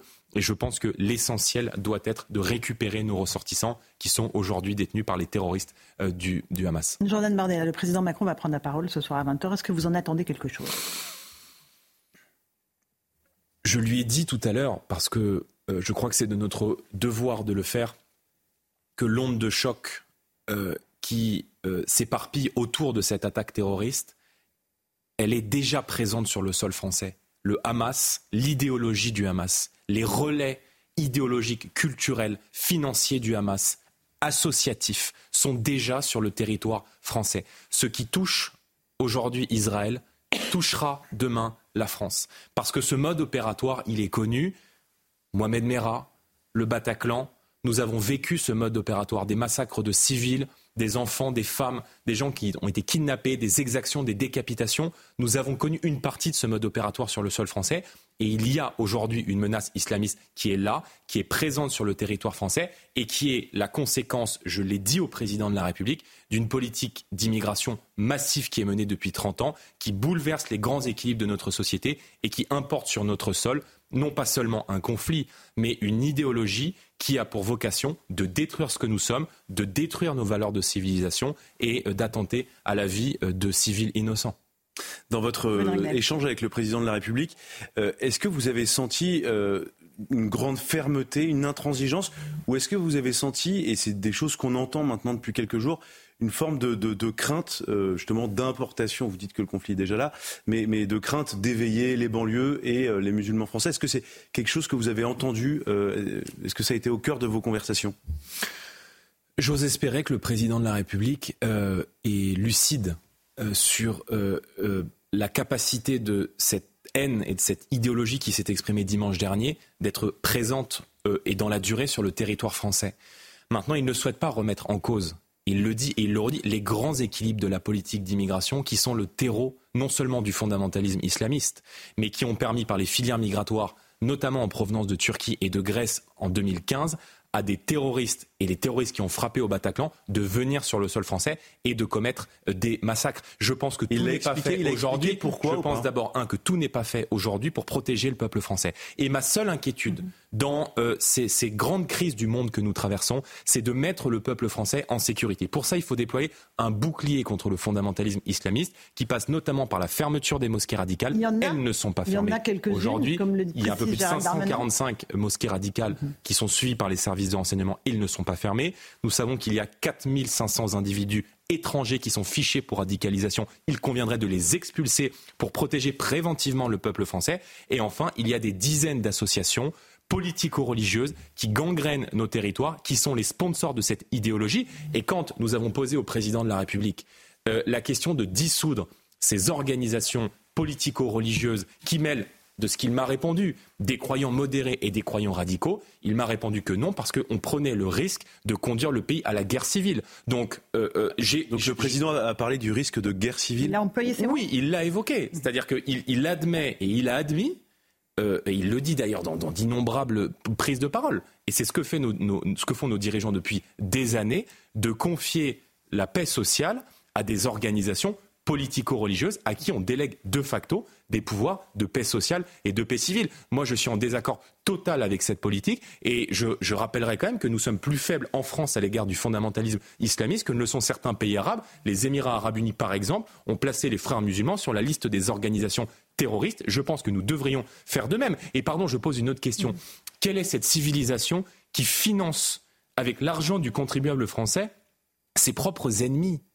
On a donné. Vous parlez de quelle aide ben, Des aides européennes de l'ensemble des États membres. Quand on additionne les aides de l'Union européenne et les aides bilatérales des États membres, mhm. l'Europe, le continent européen, est le premier sponsor financier de la Palestine. On sait, et je ne mélange pas avec la cause palestinienne, euh, euh, de, par le temps, le débat sur l'existence de deux États. L'alimentation, l'humanitaire euh, Ou entre autres, mais dont on sait que cette aide financière est captée par le Hamas. Donc, euh, une grande partie des fonds qui sont donnés à ce territoire est captée par une organisation qui n'est pas seulement une organisation terroriste, mais qui est aussi une organisation mafieuse. Voyez bien les, les, tuyaux de canalisation. Mhm pour amener l'eau dans la bande de Gaza. Vous avez des clips de propagande du Hamas qui montrent que ce matériel est utilisé pour construire des missiles qui sont ensuite envoyés sur le sol israélien. L'université dans laquelle est issu euh, le leader du Hamas, qui est aujourd'hui réfugié, entre guillemets, au Qatar. Il est doyen d'une université, l'université de Gaza, qui a été financée par l'Union européenne, c'est-à-dire l'impôt de ceux qui nous regardent ce soir sur CNews et sur Europe 1, et qui, précisément, eh bien, euh, vient alimenter financièrement la couveuse idéologique euh, du Hamas au travers de ces fonds. Donc, il faut arrêter avec la naïveté et il faut admettre que nous avons sur notre seuls aujourd'hui de véritables bombes humaines. Il suffit de regarder les dizaines de milliers de messages sur les réseaux sociaux de gens qui sont des compagnons de route et qui sympathisent sur la cause du Hamas. C'est extrêmement inquiétant, mais je crois qu'il n'est pas trop tard pour reprendre le contrôle de notre pays. Euh, vous parlez des appels au, djihad qui ont été lancés effectivement par le Hamas sur les réseaux sociaux. Euh, et euh, Gérald Darmanin, le ministre de l'Intérieur, a annoncé l'interdiction de toutes les manifestations pro-palestiniennes à partir d'aujourd'hui. Il y en a une qui se déroule en ce moment même, place de la République, avec un certain nombre de policiers présents sur place pour évacuer euh, ceux qui sont venus manifester avec des slogans comme Macron assassin, euh, euh, Israël assassin. Est-ce qu'il faut faire preuve de plus de fermeté? Je pense que les décisions qui ont été prises par un certain nombre de préfectures d'interdire préventivement des manifestations qui pourraient faire non seulement l'objet de troubles à l'ordre public, mais également d'apologie terrorisme, va dans le bon sens, compte tenu du caractère exceptionnel de ce que nous vivons avec l'idéologie islamiste. Ceci étant dit, le ministre de l'Intérieur comme le parti politique auquel il appartient, a déroulé le tapis rouge, notamment à la gauche NUPES, qui aujourd'hui refuse de condamner le terrorisme.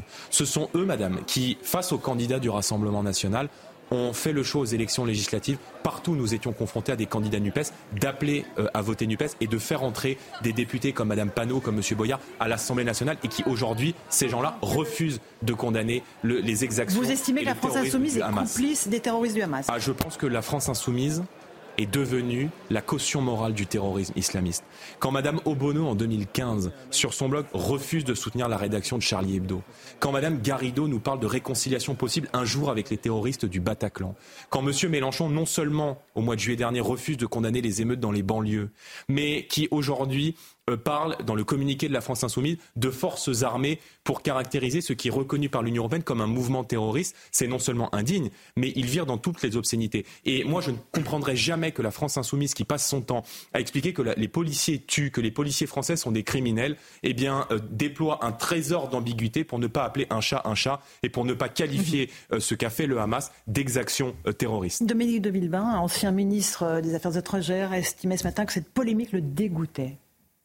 Quelle polémique sur justement le fait que la France insoumise refuse euh, de qualifier le Hamas d'organisation terroriste. Mais, mais, elle dégoûte tout le monde, madame. Mais la France insoumise, qui pourrait se rebaptiser d'ailleurs la France islamiste, est complètement sortie du champ républicain. Donc ils sont aujourd'hui par électoralisme dans la roue de l'idéologie islamiste. Ils soutiennent tout, les abayas, le voile islamique. Il marche avec le CCIF dans des manifestations. CCIF, organisation islamiste dissous par le ministère de l'Intérieur, dans cette fameuse marche en 2019 contre l'islamophobie, où on hurle Allah Akbar à 100 mètres du Bataclan. C'est ça le vrai visage de M. Mélenchon et de ses amis, qui sont aujourd'hui des dangers publics. Et je pense qu'il euh, faut protéger la République de gens qui, comme eux, veulent euh, sa destruction, son implosion et son remplacement par un peuple étranger. Donc euh, Jordan Bardella, vous appelez à dissoudre la France insoumise? Écoutez, la France insoumise est un mouvement politique qui euh, est représenté à l'Assemblée nationale. Par conséquent, je crois qu'il faut combattre politiquement la France insoumise. Et qu'il faut. Vous faites. Et, qu'il, et nous le faisons. Et charge au peuple français de juger. Et il n'y a pas parce que on, voit bien il y a eu euh, une tentative euh, de, la part d'un sénateur, euh, Monsieur Le Rudelier, de, de, dissoudre, de demander à Elisabeth Borne la dissolution de la France insoumise. Mais il y a aussi un volet pénal. on n'entend pas beaucoup de dépôts de plainte, par exemple, de la part du Rassemblement national contre des propos de Jean-Luc Mélenchon, de Monsieur Bompard, parce que vous pourriez attaquer Monsieur Boyard, vous pourriez attaquer devant les tribunaux là, avec le recours pénal. Mais moi, je fais de la politique. voyez, et moi, je combats les idées politiques. Je ne suis pas un censeur. Et je pense que c'est très bien qu'on puisse, là, dans la période où nous vivons, hélas, découvrir le vrai visage de ces gens-là et le visage de l'indignité.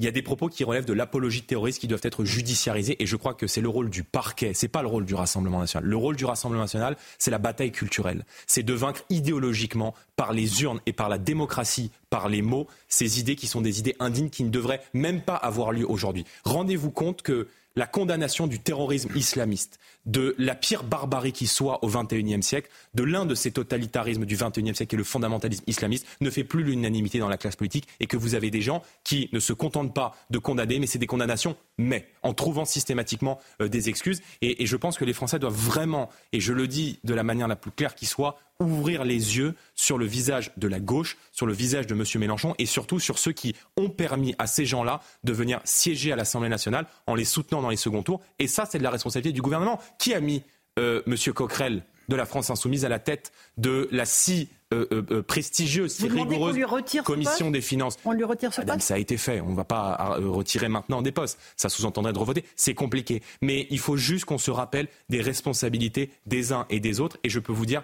que nous, de manière très responsable. On est parfaitement clair dans nos bottes. Et je crois que le Rassemblement national est aujourd'hui, pour les Français de confession juive, le meilleur bouclier face à l'islam politique. On a beaucoup euh, parlé du Front national ou du Rassemblement national euh, comme étant euh, diabolisé. aujourd'hui, on a l'impression que c'est la France insoumise qui subit ce traitement. Est-ce que vous passez le flambeau de la diabolisation à Jean-Luc Mélenchon? On, on, ne passe aucun flambeau. Ça fait 15 ans, madame. 15 ans. Et les archives de Marine Le Pen prenant la parole euh, à la veille des attentats de Mohamed Merah sont là pour le prouver que nous dénonçons les reniements pas à pas, les compromissions quotidiennes face à l'islam politique et l'émergence d'une contre-société aujourd'hui dans le pays. Ça fait des décennies que nous dénonçons la politique d'immigration, non pas contre les personnes, parce qu'il y a des millions de Français qui sont arrivés dans notre pays, y compris de confession musulmane, qui respectent parfaitement nos lois et qui respectent les valeurs de la République, mais de dénoncer l'immigration comme phénomène de déstabilisation des grands équilibres de notre société. Que nous alertons sur la politique du pas de vague dans l'éducation nationale, dans euh, le domaine euh, politique. Donc, je veux dire, nous, on est parfaitement clair euh, dans, nos, dans nos bottes, et je pense qu'il y a beaucoup de Français de confession juive qui s'aperçoivent aujourd'hui que euh, le véritable danger, c'est l'islam politique, c'est la gauche, et que leur meilleur allié euh, pour lutter contre, ce sont précisément ceux qui sont au clair sur ces sujets depuis des années, à savoir le Rassemblement national. Jordan Bardella, il y a de nombreux ressortissants français qui sont encore en Israël, qui souhaitent rentrer. Un premier avion euh, a décollé de Tel Aviv, il va arriver dans la soirée à Paris. Ce que nous disent ceux qui sont déjà rentrés, c'est une désorganisation totale, notamment du consulat et de l'ambassade, pour organiser ces rapatriements. Est-ce qu'il faudra, euh, à un moment, quand même, être au clair sur ce qui s'est passé pendant ces derniers jours terribles? Nous avons évoqué cette question avec le président de la République, euh, qui, euh, en transparence, nous a rappelé que la fermeture des liaisons aériennes était une décision du gouvernement israélien et qu'il avait dû engager des réquisitions auprès d'Air France parce que un certain nombre de, personnes qui travaillent à Air France, et ça peut se comprendre, ne souhaitaient pas se rendre en Israël compte tenu du risque euh, euh, euh, sécuritaire. Si on est très honnête sur cette affaire, personne n'avait vu venir. Euh, une, telle attaque. Alors on parle d'alerte possible des services secrets américains ou des services secrets égyptiens, mais Israël a été euh, prise par surprise mhm. et la réponse aujourd'hui de, l'État hébreu me paraît légitime. On a l'impression que vous épargnez Emmanuel Macron. Il y a une forme d'union nationale dans votre attitude aujourd'hui Non, je, n'épargne pas le président de la République. Je, passe mon temps à combattre la politique qu'il mène. Mais, euh, nous faisons face à une menace terroriste qui est importante. Et, vous redoutez que des attentats se déroulent sur le sol français? Bien sûr.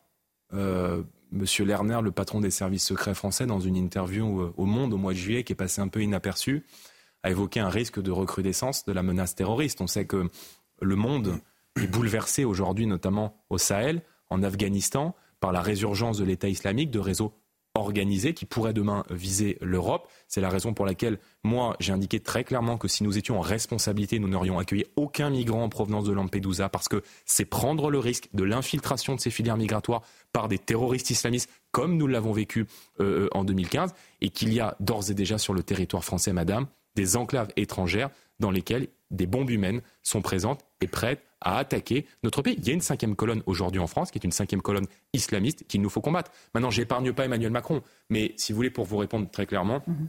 nos services de renseignement font un travail en ce moment même pour tenter euh, d'exfiltrer les otages. Et je ne souhaite pas perturber le travail de la diplomatie française. C'est peut-être ça, avoir l'esprit de responsabilité. Un dernier mot, rapidement, Louis Beaucoup de Français s'interrogent sur le rôle de la France, parce qu'on n'a pas beaucoup entendu le chef de l'État sur euh, le, rôle de la France dans cette crise, dans cette crise géopolitique. Euh, vous, si vous étiez en responsabilité, qu'est-ce que vous diriez au Premier ministre israélien et qu'est-ce que vous diriez au président de l'autorité palestinienne?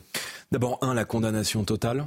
Euh, je pense que cela ne va pas forcément de soi quand on regarde l'attitude d'un certain nombre de pays arabes, et notamment je pense à l'Algérie, euh, à l'égard de ces, de ces massacres. Donc d'abord, un, la condamnation totale.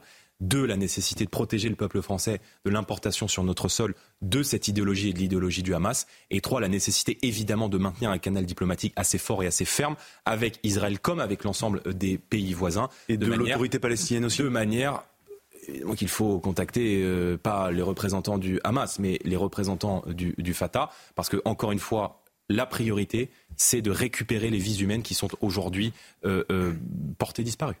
Merci beaucoup, Jordan Bardella. Merci à vous. D'avoir été notre invité sur Europe 1 et sur CNews. Dans un instant, Hélène Zelani sur Europe 1 et Christine Kelly sur CNews. Bonne soirée à vous sur nos deux antennes.